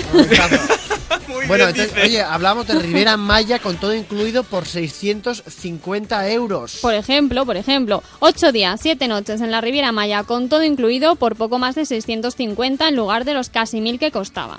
Así que hay chollos para todos los bolsillos, también para más ajustaditos y demás. Y también tenemos opiniones de otros usuarios para ayudarnos a decidir. Oye, yo hay que decir que en este tema de los viajes nunca he entendido dos cosas. Uno, que dicen 8 días, 7 noches, porque no dicen 15 días directamente. Y hay otros viajes en los que al parecer, al parecer, regalan mancebos, regalan niños. Porque dicen niños gratis. O sea que si contratas te dan niños al parecer. Madre mía, qué chistes. Chistes made in Javier Abrego. Hashtag, Hashtag humor. hashtag humor. Y Humor ahí encuentras onda. a Javier Abrego. Por cierto, estamos más cerca de bailar en directo la canción del serrucho porque la cuenta de internet en Onda eh, lleva ya 2.165 seguidores. Si llegamos a los 2.200 a lo largo del programa de hoy, a lo largo del programa de hoy, bailaremos la canción de El Serrucho. En Periscope, claro, para que la gente nos vea. Eso es, con vídeo en directo y con toda la pesca. Bueno, ¿qué más tenemos, Elena, en estos chollos? Pues nos vamos ya a la última página que llama especialmente la atención porque aúna súper bien, de manera magistral, la cultura de los viajes. Es Mundo Amigo, que también está en Facebook como Viajes de Autor y en Twitter arroba Viajes de Autor. Y su página web es mundoamigo.es o viajesculturales.es. El precio sube considerablemente en estos, ¿vale? Hemos aumentado un poquito, pero son viajes totalmente organizados, que hay gente que le encanta eso no tener que pensar y que esté todo organizadito. Los hay todo el año en todas las estaciones y también en los puentes o festividades nacionales como el Pilar, la Almudena y la Constitución. Por ejemplo, en la primera pestaña, Mundo Amigo nos explica su proyecto, que son viajes culturales, ecológicos para todos los gustos, un turismo sostenible y los guías turísticos son expertos para diseñar itinerarios adecuados al lugar y lo más enriquecedores posible. La página, además de tener las típicas pestañas, vuelo, alojamiento, etc., tiene otras como viajes de autor. Y el primero que hay, del 7 al 17 de septiembre, es un recorrido por Egipto.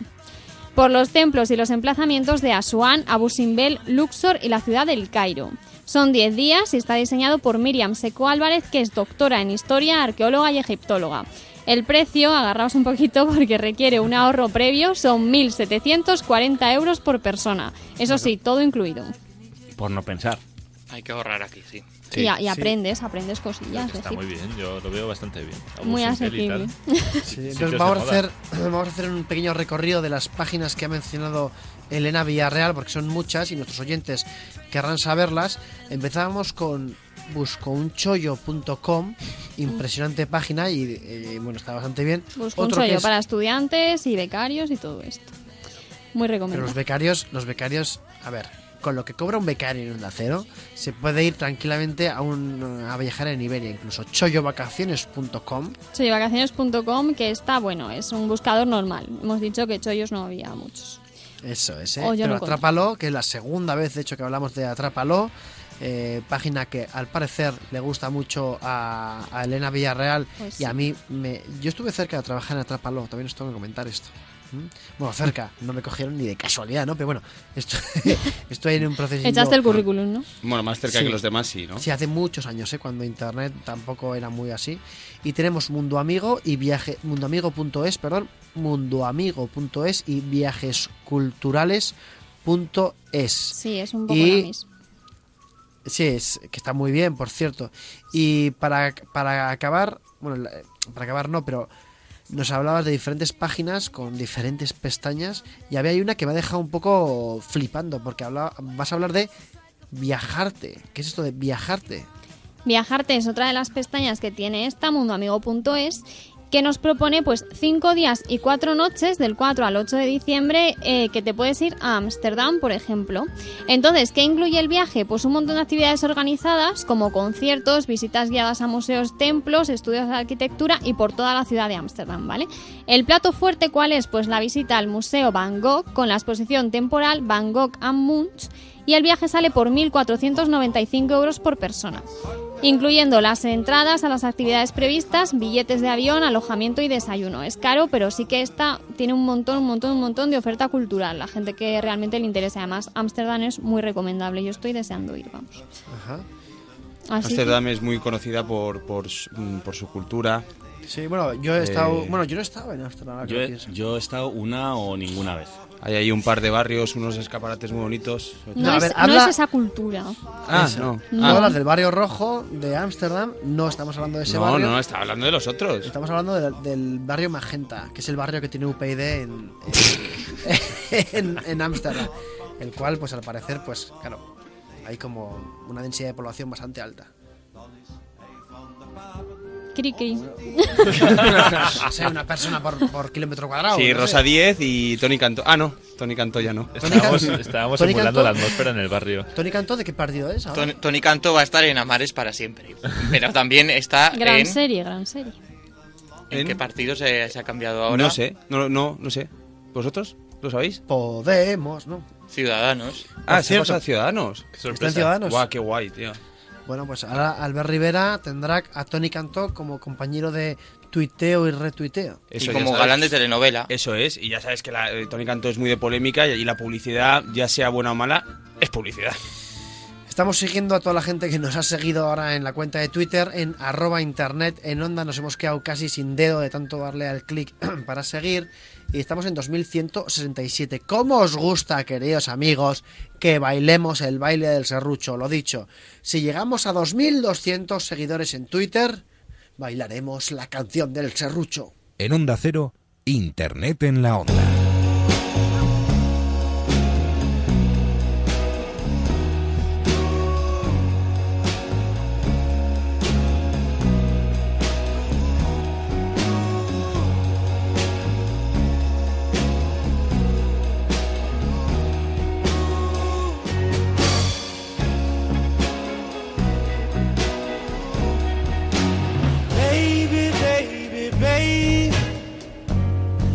Coming home to your tender, sweet loving.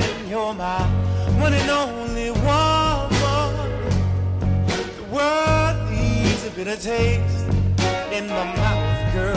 You're the Nos dice en Twitter, arroba colomadauduato, Colomaduato. Colomaduato, nos dice que él era de los Backstreet Boys, entiendo, pero se hicieron comerciales y claro, como que ya, ya no es lo mismo. ¿eh? Y nos pide Claro. Don Holandés que hagamos un tweet con las páginas que ha dicho Elena Villarreal. Era, era del primer disco de los Back, que era Sí. menos... No, de la maqueta incluso, ¿eh? Era, era Era más underground. Oye, pero Patriskis nos dice que un cachopo, que hemos hablado antes de gastronomía, un cachopo son dos filetes de ternera rellenos de cosas ricas a modo de sándwich y revizado. Entiendo que querrá decir rebozado. No, a lo mejor es una nueva técnica, el, revi- el Riquísimo. revisado.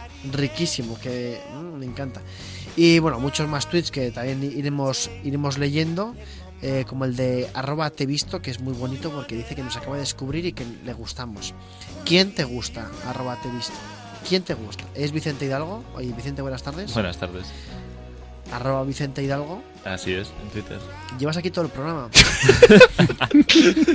De hecho, ha hablado también. Sí, pero no te hemos presentado todavía. No, de hecho, formalmente. eh, el comité de presentación del programa no te ha presentado. Yo he hecho la culpa siempre a algún comité, a algún subcomité. Bueno, eh, Vicente Hidalgo, estamos a punto de llegar a los 2.200 seguidores en arroba internet en onda. O sea, muy cerca de hacer el baile del serrucho en Twitter, que no sé cómo lo vamos a hacer, pero bueno. eh, en fin. Y eh, tú nos vienes a hablar de anti... Virus. Hoy vamos a hablar de los antivirus. ¿Son realidad o ficción? Mito, leyenda, verdad cósmica. Pues vamos a empezar diciendo que sí, son necesarios. Son necesarios. O sea, hay que utilizarlos, hay que tenerlos, hay que actualizarlos y hay que pagarlos. Y que quererlos y que- amarlos. Y que quererlos y amarlos. Pero hay que- ¿Regarlos? hay- regarlos y ¿Por qué- abonarlos. ¿Por qué dices que hay que pagar los Hay que antivirus? pagar. Los antivirus no son gratis. Entiendo que, o sea, cuando tenemos un guardaespaldas, pues no es nuestro mejor amigo el más fornido, que nos va siguiendo y porque le damos, no sé, porque pasamos de él de vez en cuando, ¿sabes? No, no. Hay que hacerles caso. Hay que, son cosas que alguien ha desarrollado, cuestan dinero, tiene un mantenimiento muy grande detrás y su función es mantenernos protegidos. O sea, que no. Sí, sí, es como... ¿De, sí. de quién estás hablando? No, eh, póntelo, pónselo, ¿no? Sería un poco Algo el eslogan del antivirus. Ese es hashtag arroba soy el programador. Sí. ¿No? Soy el Kelvin. Espera, espera, que soy el Kelvin. ¿Qué es eso de soy el Kelvin? Grados Kelvin. Antes hemos hablado Ah. de ellos. Ah, ah, yo siempre pensaba que eran grados Kevin. Esta- es- no, está, soy, soy el Kelvin y luego soy el Kevin. ¿Qué pasa, Ok. tronca? A ver, ¿Sabes? Kevin. Es una gran diferencia. Ok. Ok, Entonces, a ver. los antivirus. ¿Qué son, los realidad? antivirus? ¿Son? Vamos a empezar definiéndolos un poco porque es algo que la gente a veces no entiende y es un término y una definición que ha cambiado con los tiempos porque la informática y los programas y el software también ha cambiado. También lo han hecho los malos, los virus, los hackers. Lo han hecho. Pues, ¿qué es el antivirus? Es un programa cuyo objetivo es detectar y eliminar amenazas informáticas en nuestros equipos personales. ¿Y qué es un virus? Pues es un programa, un software que lo que quiere es infectar, inutilizar o aprovecharse del ordenador pues de algunos incautos usuarios que van por ahí por internet pensando que aquello pues es un sitio por el que se puede ir pues al natural y no, no se puede ir al natural por internet, amigos. Porque nos pueden entrar virus en cualquier momento. Hemos hablado de que nos entran virus, pero teniendo un correcto antivirus, recomendamos de pago, o por lo menos una versión gratuita que Sí, luego pero sea de pago. o sea, como esto no aquí no me ha pagado nadie para que hable de ningún antivirus en concreto, también hay opciones gratuitas y vamos a hablar de ello, sobre todo para los usuarios de Microsoft Windows, que es un poco lo más lo más común en los ordenadores. Eh, lo más común es lo, lo- donde más entran los antivirus, ¿te refieres? O? Donde más virus hay también. Pues el, el caso es que han, han ido avanzando, han ido evolucionando los virus y también con ellos pues los antivirus efectivamente. Hay cierto rumor por ahí de que los fabrican los mismos, los virus y los antivirus, para así tener más mercado, pero yo creo que es mentira. Bueno, ¿cómo elegimos un antivirus? Porque en la mayoría de los casos, cuando compramos un ordenador con Microsoft Windows, nos suele venir incluido un antivirus y lo que la mayoría de la gente hace es pasar de él cuando salen las burbujitas de, hey, está desactualizado, estoy desactualizado, actualízame, o bien, eh, oye, este producto ha caducado, tienes que, tienes que renovar la suscripción. Eh, claro, o sea, ¿qué es esto? Porque es como, sí, pagamos igual Spotify o pagamos el, la cuenta de la luz, pero no estamos pagando por, por la seguridad de nuestro ordenador cuando es- visitamos el Facebook o, o Eso es interesante. Hay que decir que Alberto Joven un tuitero, hablando de antivirus en este ambiente bucólico, dice que Internet en ondas, vosotros sí que sois un virus. Me habéis contaminado con vuestro programa. No puedo dejar de escucharos. Enhorabuena. Un abrazo. Qué bonito. ¡Ay! ¡Ay, que me he puesto tontorro! Bueno, esperemos que no haya cura y no salga nunca. Y nunca acabe este programa para que pueda seguir infectado. O sea, le deseas una infección larga a esta La- persona. Larga y amorosa. A larga y amorosa. Bueno. ¿Perdón? Nada. Eh, a ver. ¿Qué, qué vamos del pasa? tema, ¿De qué ¿no? estaba hablando? es, que, es que te has perdido el hilo. Es que te ha llegado, te ha llegado. Estás Total- contaminado por el virus de. Internet en la onda. Esto no sé qué pasa. Bueno, seguimos. Entonces, eh, antivirus, Vicente. ¿Qué pasa cuando. Pues cuando vamos a renovar. antivirus? Esto no, es, no me estáis ayudando, ¿vale? No queremos ayudar. Gracias.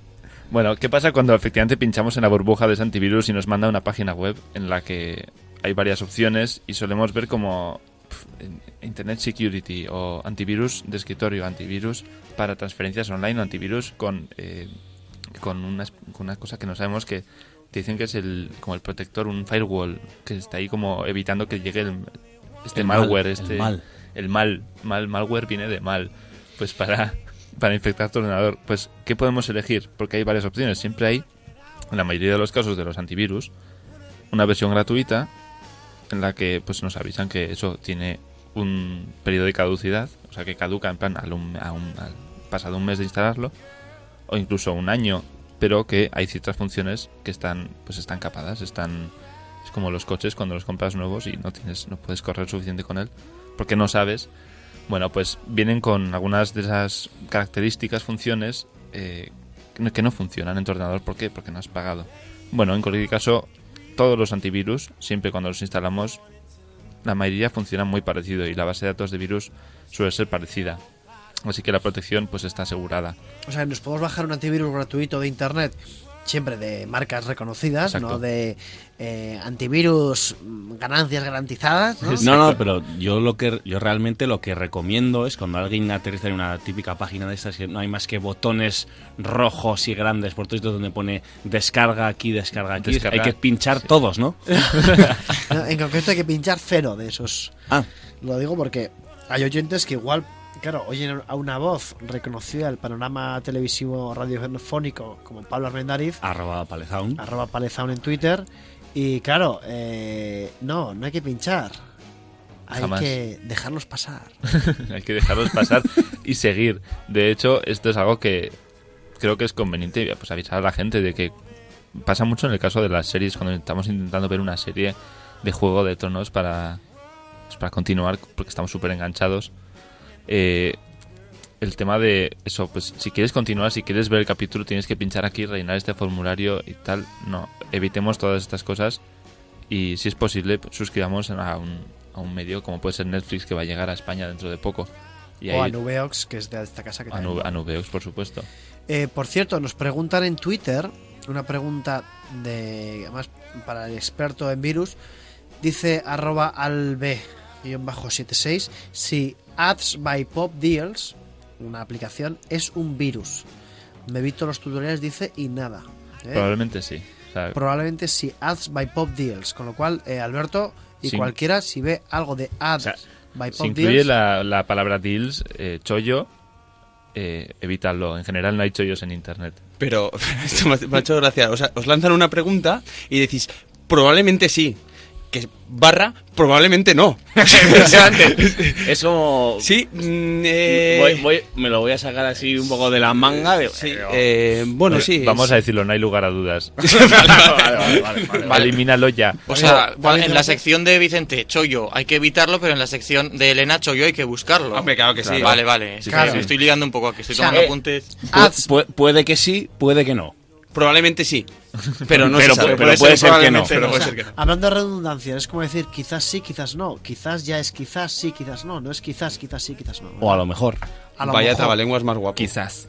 Bueno, los antivirus, antivirus gratuitos pueden funcionar durante un tiempo y nos pueden ayudar y nos pueden mantener seguros.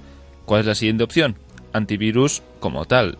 el comprar el producto que es antivirus. Esto pues siempre suele incluir lo típico que es la protección frente a los típicos archivos maliciosos que podemos descargar en el correo electrónico, vigilar un poco los vínculos de las páginas web que visitamos con el ordenador, para que no estés en Twitter y te estén haciendo un phishing, que es un robo de identidad, y que estés visitando una página que realmente no es Twitter, introduciendo tu usuario y tu contraseña. Cuidado con eso y siempre vigilemos las URLs, porque a veces... Incluso no hace falta ni siquiera tener antivirus para esto. Si cualquier email o mensaje en Twitter nos lleva a una página para mo- poner nuestro usuario y nuestra contraseña, por lo general serán viruses, sobre todo de gente que no conocemos.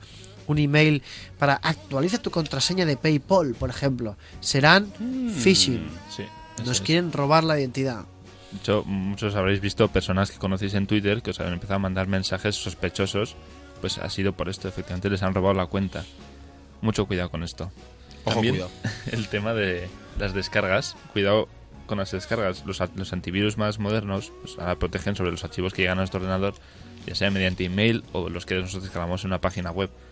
Eh, pero claro, esto a veces es difícil para un antivirus saber muy bien qué, qué es lo que estamos intentando, intentando hacer. Entonces, mucho cuidado cuando lo descargamos, tenemos que saber siempre la, la procedencia y saber De- que eso es fiable. ¿descargar qué? Descargar, pues, eh, por ejemplo... Una canción o una, ¿Eso se un- puede?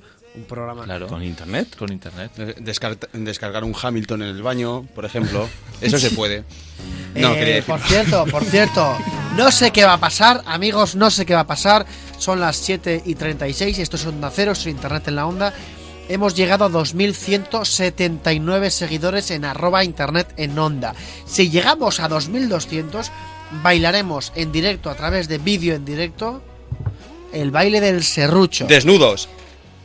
He subido la apuesta, es que me he venido arriba. Es que me he venido arriba. Eso- eso Alberto, con 2500. Alberto Bonilla bailará desnudo el baile del serrucho. Entonces, 2200, la cuenta es arroba internet en onda. Si nos seguís, que os seguiremos de vuelta siempre, sin lugar a dudas, tendremos que bailar. Y puede ocurrir porque estamos a tan solo 20 seguidores de llegar a, a 2200. Ojo, cuidado que viene curva. Antivirus, Vicente Hidalgo. Bueno, la- esta opción de antivirus, que suele ser la, la media, la normal, suele costar una media de 30 euros, 30 euros al año por una suscripción. Es algo que yo creo que es barato y nos va a librar de muchísimas preocupaciones y muchas visitas al servicio informático y llamadas a nuestro, a nuestro suegro o cuñado que sabe arreglar ordenadores. Vamos a en evitar en también este esto. caso te llamo yo a ti, generalmente. O sea, pero bueno, sí, eh, que te suelo llamar muchas veces. Pues esto evitaría que lo hicieras. Para mí sería una, una gran. O sea, pagar mejora. por no llamarte. Sí. Ajá. Sí. Qué pena. ¿Qué te parece? Hay gente que paga si viene. En, en- en este caso yo pago y te piras. Sí. Qué pena, ¿no? Sí, pero así no tienes que llamarme, te ahorras la llamada. Sí, y el tiempo bueno. que yo tarde en responderte. Esto, esto es más conversación como de, de WhatsApp entre vosotros. ¿no? No, claro, con esto esta es- música, pues Sí, ya... sí, sí. Esto es típica conversación en un grupo de WhatsApp que es, oye, hablar por privado porque en el grupo de WhatsApp como que no mola, ¿no? No, estamos más gente y eso, sí. Toma, sí. como suele pasar en el grupo de WhatsApp de este programa. Pero recuerdo que se pueden silenciar durante años y años los grupos de WhatsApp, ¿eh? No. Hablaremos de no eso, hablaremos de eso porque es lo que hemos dicho al principio, que nos estamos volviendo un poco idiotas. Bueno, la siguiente versión de los antivirus, que suele rondar pues los más o menos los 50 euros al, al año, incluye también la protección mediante firewall. Y eso es que una persona no pueda manejar nuestro ordenador de forma remota. Por ejemplo, eh, ver nuestra, nuestra actividad en la página del banco o incluso conectarse al banco y empezar a hacer transferencias por nosotros. Entonces, creo que es algo en lo que queremos protegernos y queremos estar seguros de que no, no va a haber ahí ninguna historia rara sin que nosotros lo sepamos ni queramos.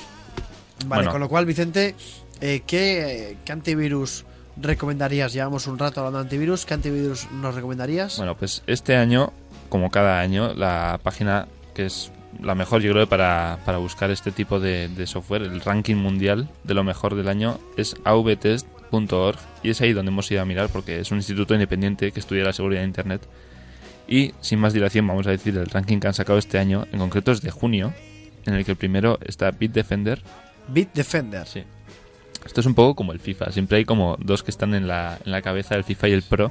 Pues están Bitdefender y Kaspersky, que este año es el segundo. Kaspersky, Kars- Kaspersky Internet Security. Es que es difícil de pronunciar. Kaspersky. Kaspersky. Bueno, el tercero es también un, un poco difícil. Es Kio 360. Q I H O O 360. Por cierto, hay que decir también, eh, estos antivirus nos dicen en, en, en Twitter que muchas gracias por, por eso.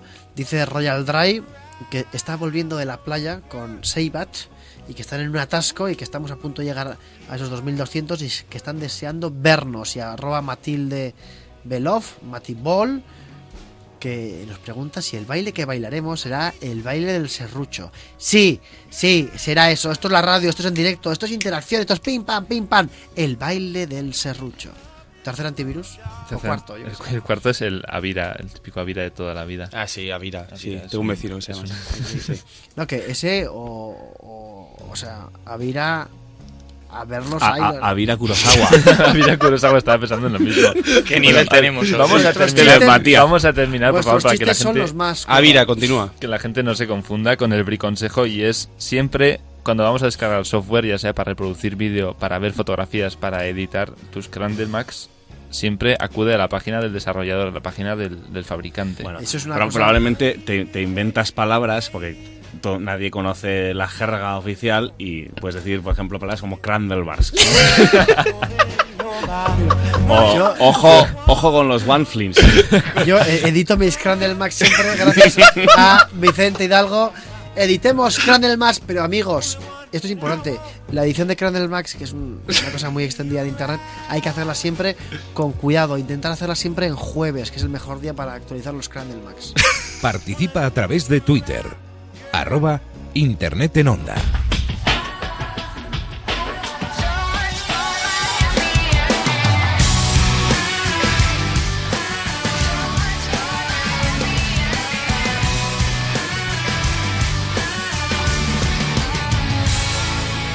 Let's talk this over.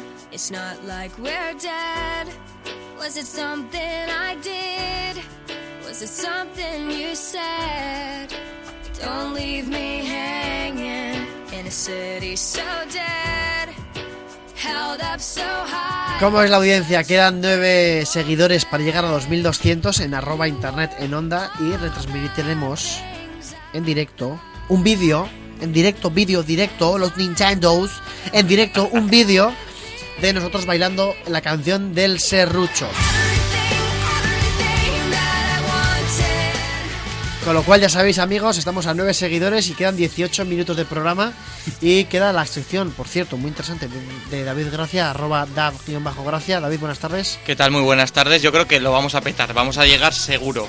Además vamos a retomar un poco la sección que teníamos la semana pasada porque hablamos de series míticas que vuelven a la televisión actual y hubo bastantes oyentes que nos escribieron en Twitter y nos preguntaron un poco que dijéramos fechas de, de las series que dijimos cuándo van a regresar. Por ejemplo, hablamos de Héroes Reborn que va a empezar el 24 de septiembre en Estados Unidos, Expediente X que empieza ya el año que viene, el 24 y el 25 de enero, Prison Break que esta semana confirmaban ya que va a ser en 2016 cuando hagan una nueva temporada. Twin Peaks, que llegará ya el año siguiente, en el 2017, o por ejemplo están un poco ahí en la nebulosa, en una fase de especulación, 24, sin Jack, sin Jack Bauer, o Sena, sin Sena, con otra actriz, que están un poco en fase de guion y no sabemos si volverán o no volverán.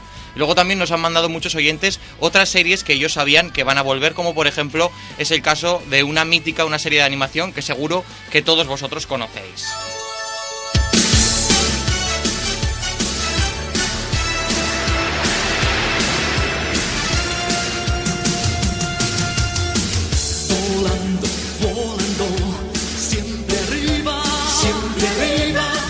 Bueno, pues Dragon Ball, una serie que ha tenido ya cuatro etapas, eh, Dragon Ball, Dragon Ball Z, Dragon Ball GT, pues faltaba la cuarta, que es Dragon Ball Super, y que ha estrenado ya en Japón la cadena Fuji TV. Además cuentan con el creador, porque esta serie se basa en un manga, pues eh, cuentan con el creador del manga original, y que además esta serie ya se estrenó, o sea, ya es una realidad, se estrenó el 5 de julio en Japón, y luego se convirtió en trending topic no solo en Japón, no solo en España, sino en trending topic mundial. Y fijaos la repercusión que tienen estas series que al final marcan tu infancia, que en una página de internet, eh, padresfrikis.com, colgaron un post el, el año pasado. padresfrikis.com en el que pues un post, una entrada donde daban opciones para elegir nombres curiosos para tus hijos, ¿no? Y hubo un, usuario, JC, que puso un comentario en el que dijo que estaba valorando si tenía un niño, si era niño, llamarlo Goku. Después, esta misma semana, ha escrito otro comentario para confirmar que realmente tuvieron un niño, un chico, y que lo han llamado Goku. Anda por Facebook y por Twitter una foto estos días en el que, en el que salen Goku, Seiya y, y Oliver y re- realmente es que yo creo que es la foto que mejor refleja la infancia de, de muchas personas, ¿no? De los, ochen- de los que fuimos críos entre los 80 y los 90, ahí está la cosa. Más 90 que 80, pero bueno, así con respeto, ¿eh? Para la gente así vieja. Gracias. Bueno, pues la cosa de este padre que ha decidido llamar a su hijo Goku eh, no acaba ahí, sino porque ha tenido bastante también, se ha movido mucho en internet y él mismo, Juan Carlos Espósito, que es como se llama el padre, eh, ha escrito una columna, ha dado sus motivos para elegir este nombre en Verne, en la sección del país. Dice que él era fan de, de, de Dragon Ball, pero no fan fan de póster, sino fan lo justo. Lo que le gustaba del nombre de Goku era todas las cualidades que van asociadas al personaje. Y que decidió llamarlo Goku y ponerle un segundo nombre que es Goku Ceferino, en homenaje a su abuelo materno que había muerto hace, hace 10 años. Y luego explica en este enlace que vamos a colgar ahora en Twitter que ni en la iglesia donde bautizaron al bebé, ni en el hospital les han puesto ningún tipo de pega, aunque sí que reconoce que de vez en cuando alguien le pregunta si es un nombre vasco. Qué grande. Goku Ceferino. Sí, Goku Ceferino, así se llama. Bueno, más series que van a volver. Por ejemplo, está seguro que también la recordaréis, aunque somos un poco para los más jóvenes. Digimon, ¿no? Digimon, que era un poco la versión de Pokémon más Sí. nueva, pues también vuelve Digimon. De hecho, eh, la va se va a estrenar en noviembre en los cines de Japón. Todas, fíjate, todas estas de animación vienen de Japón, no sé por qué. Y después van a salir, va a salir a la venta en DVD y en Blu-ray el 18 de diciembre. Otra serie que también va a volver, además, con una noticia que a nosotros nos ha roto el corazón, es los Muppets, los teleñecos. ¿Y por qué nos ha roto el corazón? Pues porque esta semana la rana Gustavo y la señorita Peggy colgaban en sus cuentas de Twitter, porque tienen cuentas de Twitter, Ah. un comunicado en el que anunciaban que se separaban, que se divorciaban. ¿En serio? ¿Pero qué necesidad hay de hacer eso? Después, Nos de, van a romper- después de 40 años, digo, ya ¿Cuentas, está, ¿no? ¿Cuentas oficiales? En sus cuentas, bueno, creo que no están verificadas, pero son sus, son sus cuentas oficiales. Eh, además decían que ellos van a continuar trabajando juntos en televisión, pero que sin embargo sus vidas privadas ahora son distintas y separadas y podremos vernos con otra gente, cerdos, ranas o lo que sea, dicen. Y este es el único comentario que van a realizar sobre el asunto, a menos que les hagan una oferta interesante y gracias por su compresión. Eso es lo que dicen. Ay, qué bien. Aunque de todas maneras os tengo que decir que esto ya se veía venir. Cuando me hablaste de pasar una semana en la ciénaga, no, no me dijiste que habría culebras, arañas y cocodrilos. Eh, eh, pues no, a lo mejor lo reservaba como sorpresa. Bu- bu- Bueno, que yo nací en esa ciénaga. Mis raíces están allí y quería que mis amigos y tú las conocierais. Pero no tenemos por qué volver. Podemos ir si quieres a donde tú naciste. La pocilga.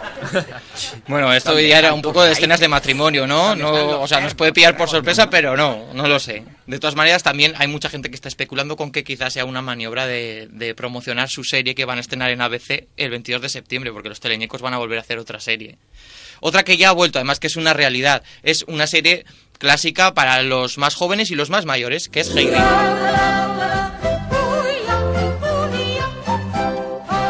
Heidi, que ya la hemos podido ver en Clan, en el canal de televisión española, que han hecho una readaptación de los dibujos clásicos en tres dimensiones. Y otra que a nosotros también nos gustaba mucho en este equipo, que es David el Nomo, una serie que además es de origen español. Se estrenó en 1985 y fijaos la de veces que luego la han ido reponiendo en televisión.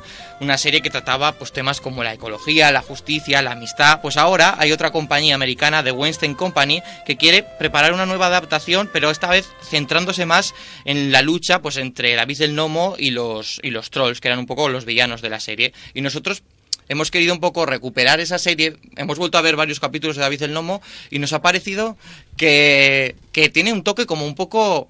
Al escuchar la sintonía nos recordaba a esto. A Chimo Bayo, la verdad. Vamos a escuchar si se puede recuperar la sintonía de, de David el Nomo.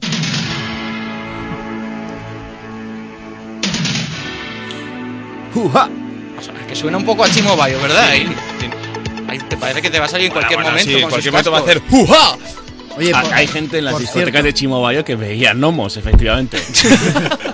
A ver, por Chimo Bayo cierto, sigue viendo Gnomos y setas, ¿no? Se eh, veían. momento importante, tenemos que hablar.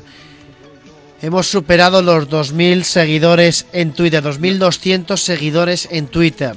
Lo prometido es deuda Lo prometido es deuda y vamos a bailar el baile del serrucho en directo, en vídeo. Para ver el enlace y poder vernos, entrad en nuestro Twitter, en arroba internet en onda, porque tanto nosotros en el estudio como Víctor Fernández, que conectaremos ahora con él, que lo tenemos en, en Jubiles, en un proyecto personal, profesional muy interesante, también bailará con todos nosotros. Hemos llegado a 2200. Muchísimas gracias. ¿Cómo os gusta? Eh? ¿Cómo os gusta vernos bailar?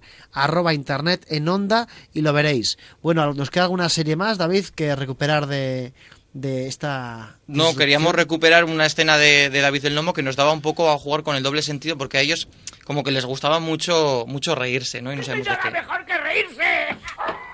Sí, como dice Billy, reírse es algo maravilloso. A los gnomos se nos llenan los ojos de arrugas de tanto reírnos. Lo malo de Billy es que no sabe cuándo debe pararse. Es un gnomo muy joven, solo tiene 105...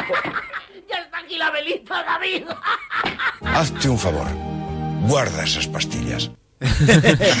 grandísimo, grandísimo David, gracias, muchas gracias David. A vosotros. Bueno, y ahora, recordad, para vernos bailar en directo, arroba internet en onda, pero saludamos ya a Víctor Fernández. Víctor, buenas tardes. Hola, buenas tardes. No sé si se está oyendo, pero eh, fíjate si hay emoción por esos 2.200 seguidores, que ahora mismo está pasando una procesión por la puerta de la casa donde estoy yo hablando con vosotros por teléfono. ¿No ha sido un cajero? ¿El qué, perdón? ¿No ha sido un cajero o es que no había cajeros? Que si no he ido a un cajero... No, no, no, esta, esta vez estoy dentro de una casa. Es que mucha gente conecta con internet en la onda desde un cajero como Alberto Bonilla. Eso es, ah, pero... no, no, no, pues no, pero- no, hoy desde cajero no, desde una casa. Bueno, eh, eh, es Víctor, colaborador, miembro del equipo de Internet en la Onda, eh, que estás en un proyecto profesional muy interesante rodando en, en Jubiles. Por cierto, Jubiles sin Internet, ¿verdad? Os han dicho desconectar a tu- absolutamente todo. Sí, efectivamente, Jubiles, que es un pueblo que está en Granada, en la Alpujarra de Granada, que es como si dijéramos la parte detrás de Sierra Nevada, un pueblo precioso que además este fin de semana está en fiestas, pero la parte mala es que no hay internet. Eh, Te veo muy Entonces, costalero, ¿eh? Muy costalero, sí. Bueno, yo- eh, hay que decir que tiene mucho mérito, porque aquí hay unas cuestas aquí bastante impresionantes, ¿eh? Pues mira, mejor, ya a ver si puedes llevar algún paso. Víctor, tenemos que. Hemos llegado a 2.200 seguidores en Sí. Twitter. Ya sabes que lo prometido es deuda. Y vamos a retransmitir en directo para toda España eh, nuestro baile del serrucho. La gente que nos siga por internet lo que oirá será la canción del serrucho en onda cero. Pero para la gente que nos quiera ver, todavía está a tiempo. eh, a través del Twitter, nos, se mete en arroba internet en onda y ahí nos podrá ver bailar la canción del serrucho. Víctor, tú bailalo en jubiles también, dentro de 4, 3, 2, 1, ¡ya!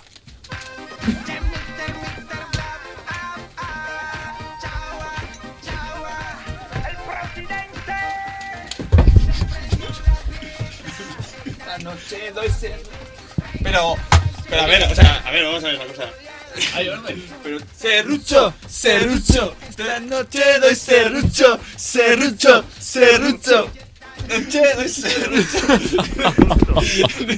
Eh, creo, creo que esto ha llegado a extremos. eh, esto, esto es lo que habíamos prometido a la audiencia. Habido perreo, twerking. Ha habido- es, es que He dicho que era un buen carpintero. yo no sabía que Pablo Armendáriz tenía tres piernas. He tocado algo que no. Estás embarazado. Oye, me parece fatal. Por cierto, nos dicen que qué bonito es jubiles y dice que Coarteixo dice que, que a bailar todos el baile del serrucho. Por supuesto, desde vuestras casas. Podéis bailar el serrucho con nosotros. es, eh, eso es. Eh, O Kevin Roldán. ¿Qué significa ay, ma, ay, Ay, mamá. ay, Ay, mamá? mamá. Pero ¿cómo dice ay mamá? No sé, si- no, lo dice como muy rápido, ¿no? Dice, Ay mamá, ay mamá, ay mamá, ay mamá. Serrucho, serrucho, y serrucho, serrucho, serrucho. La noche del serrucho. Bueno, y ahora Esta ya. noche damos serrucho por Madrid, seguro. Poniéndonos serios, eh, Víctor Fernández. Oye, eh, sabemos que nos has puesto los cuernos, por así decir, con otros proyectos profesionales, que está, sabemos que es secreto, que no se puede contar nada. No, todavía no, todavía ¿Qué no. tal está yendo lo que se pueda contar de los rodajes por allí, por Jubiles? Está yendo estupendamente, porque además la gente de este pueblo siempre nos acoge con los brazos abiertos, siempre que me ha tocado venir, o sea que espectacular. ¿Y cuándo podremos empezar a ver algo en Antena 3 de este proyecto que estáis llevando a cabo, Víctor? Bueno, eso todavía no se puede contar. No sé, no vamos a decir nada, pero a partir de breve, breve, eh, ay, es que no se puede contar, pero podréis ver a Víctor Fernández en un proyecto televisivo en Antena 3. David Que Gracia. Víctor es un poco nuestra Cristina Pedroche, ¿no? Porque se ha ido ya a otros proyectos, bueno, un poco como Laura Azcona, pero los dos están ahí. A ver luego a quién nos va mejor. Sí, en la pero tele. bueno, hay que decir que la semana que viene sí que eh, Alberto Bonilla, por supuesto, pero eh, Laura Azcona y Víctor Fernández estarán con nosotros en el estudio para hablarnos de estos de estos nuevos proyectos. Bueno, eh, Vicente, digo, joder, Víctor, una última pregunta. A ver, cuéntame, miedo me da. Eh, ¿Cómo es vivir sin internet en Jubiles? Fatal. De hecho, fíjate cómo se da la cosa, que he conseguido, solo funciona una compañía de teléfono en este pueblo, que no es la mía. Entonces he conseguido eh, otro teléfono móvil con esa compañía y he puenteado la señal de internet para pasármela a mi móvil personal. Un Entonces tengo internet, pero poquitos, pocos datos y así. Tenemos solo un para mandar WhatsApp y poco más. Pero Víctor, ¿eso lo has sabido hacer tú solo? Sí, sí, sí, sí, sí. Yo es que engaño bastante, ¿eh? Sí, Sí, engañas bastante, sobre todo en tu foto de perfil de WhatsApp. Como diría Vicente, ponte un antivirus. Póntelo. Póntelo, póntelo, póntelo. póntelo. Yo, sí, sí, eh, seguridad ante todo, eso está claro. Bueno, eh, Víctor, te deseamos toda muchísima suerte. Sabes, sé que el equipo del proyecto que te acompaña es muy, muy grande, es muy buen equipo, eh, liderado por Rodolfo Rodríguez. no, no y tanto, no tan bueno como vosotros, pero bueno. Da saludos, da saludos por ahí, Víctor, y la semana que viene te vemos aquí. Efectivamente, ahí estaré. Hasta luego. Adiós.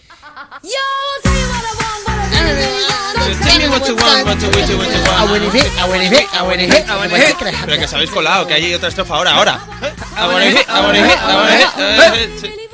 Trandelmac. Y ahora, cuando son las 7 y 56, despedimos Internet en la Onda hasta mañana a las 6 de la tarde con mucho más, con entrevistas, con Vicente Hidalgo, con, con, con Milhouse, con todo tipo de cosas que tendremos en Internet. Elena Villarreal, muchas gracias. Muchas gracias, hasta mañana. Hasta mañana, Vicente Hidalgo, gracias. Hasta mañana, gracias. Alberto Bonilla. Trandelmac. eh, David Gracia. Buenas tardes. Pablo Armendariz de Sound. Hasta mañana. Y, al- y Arturo Armendariz, Armendariz en el control. en el control técnico. Mañana os vemos a las 6 en Onda Cero.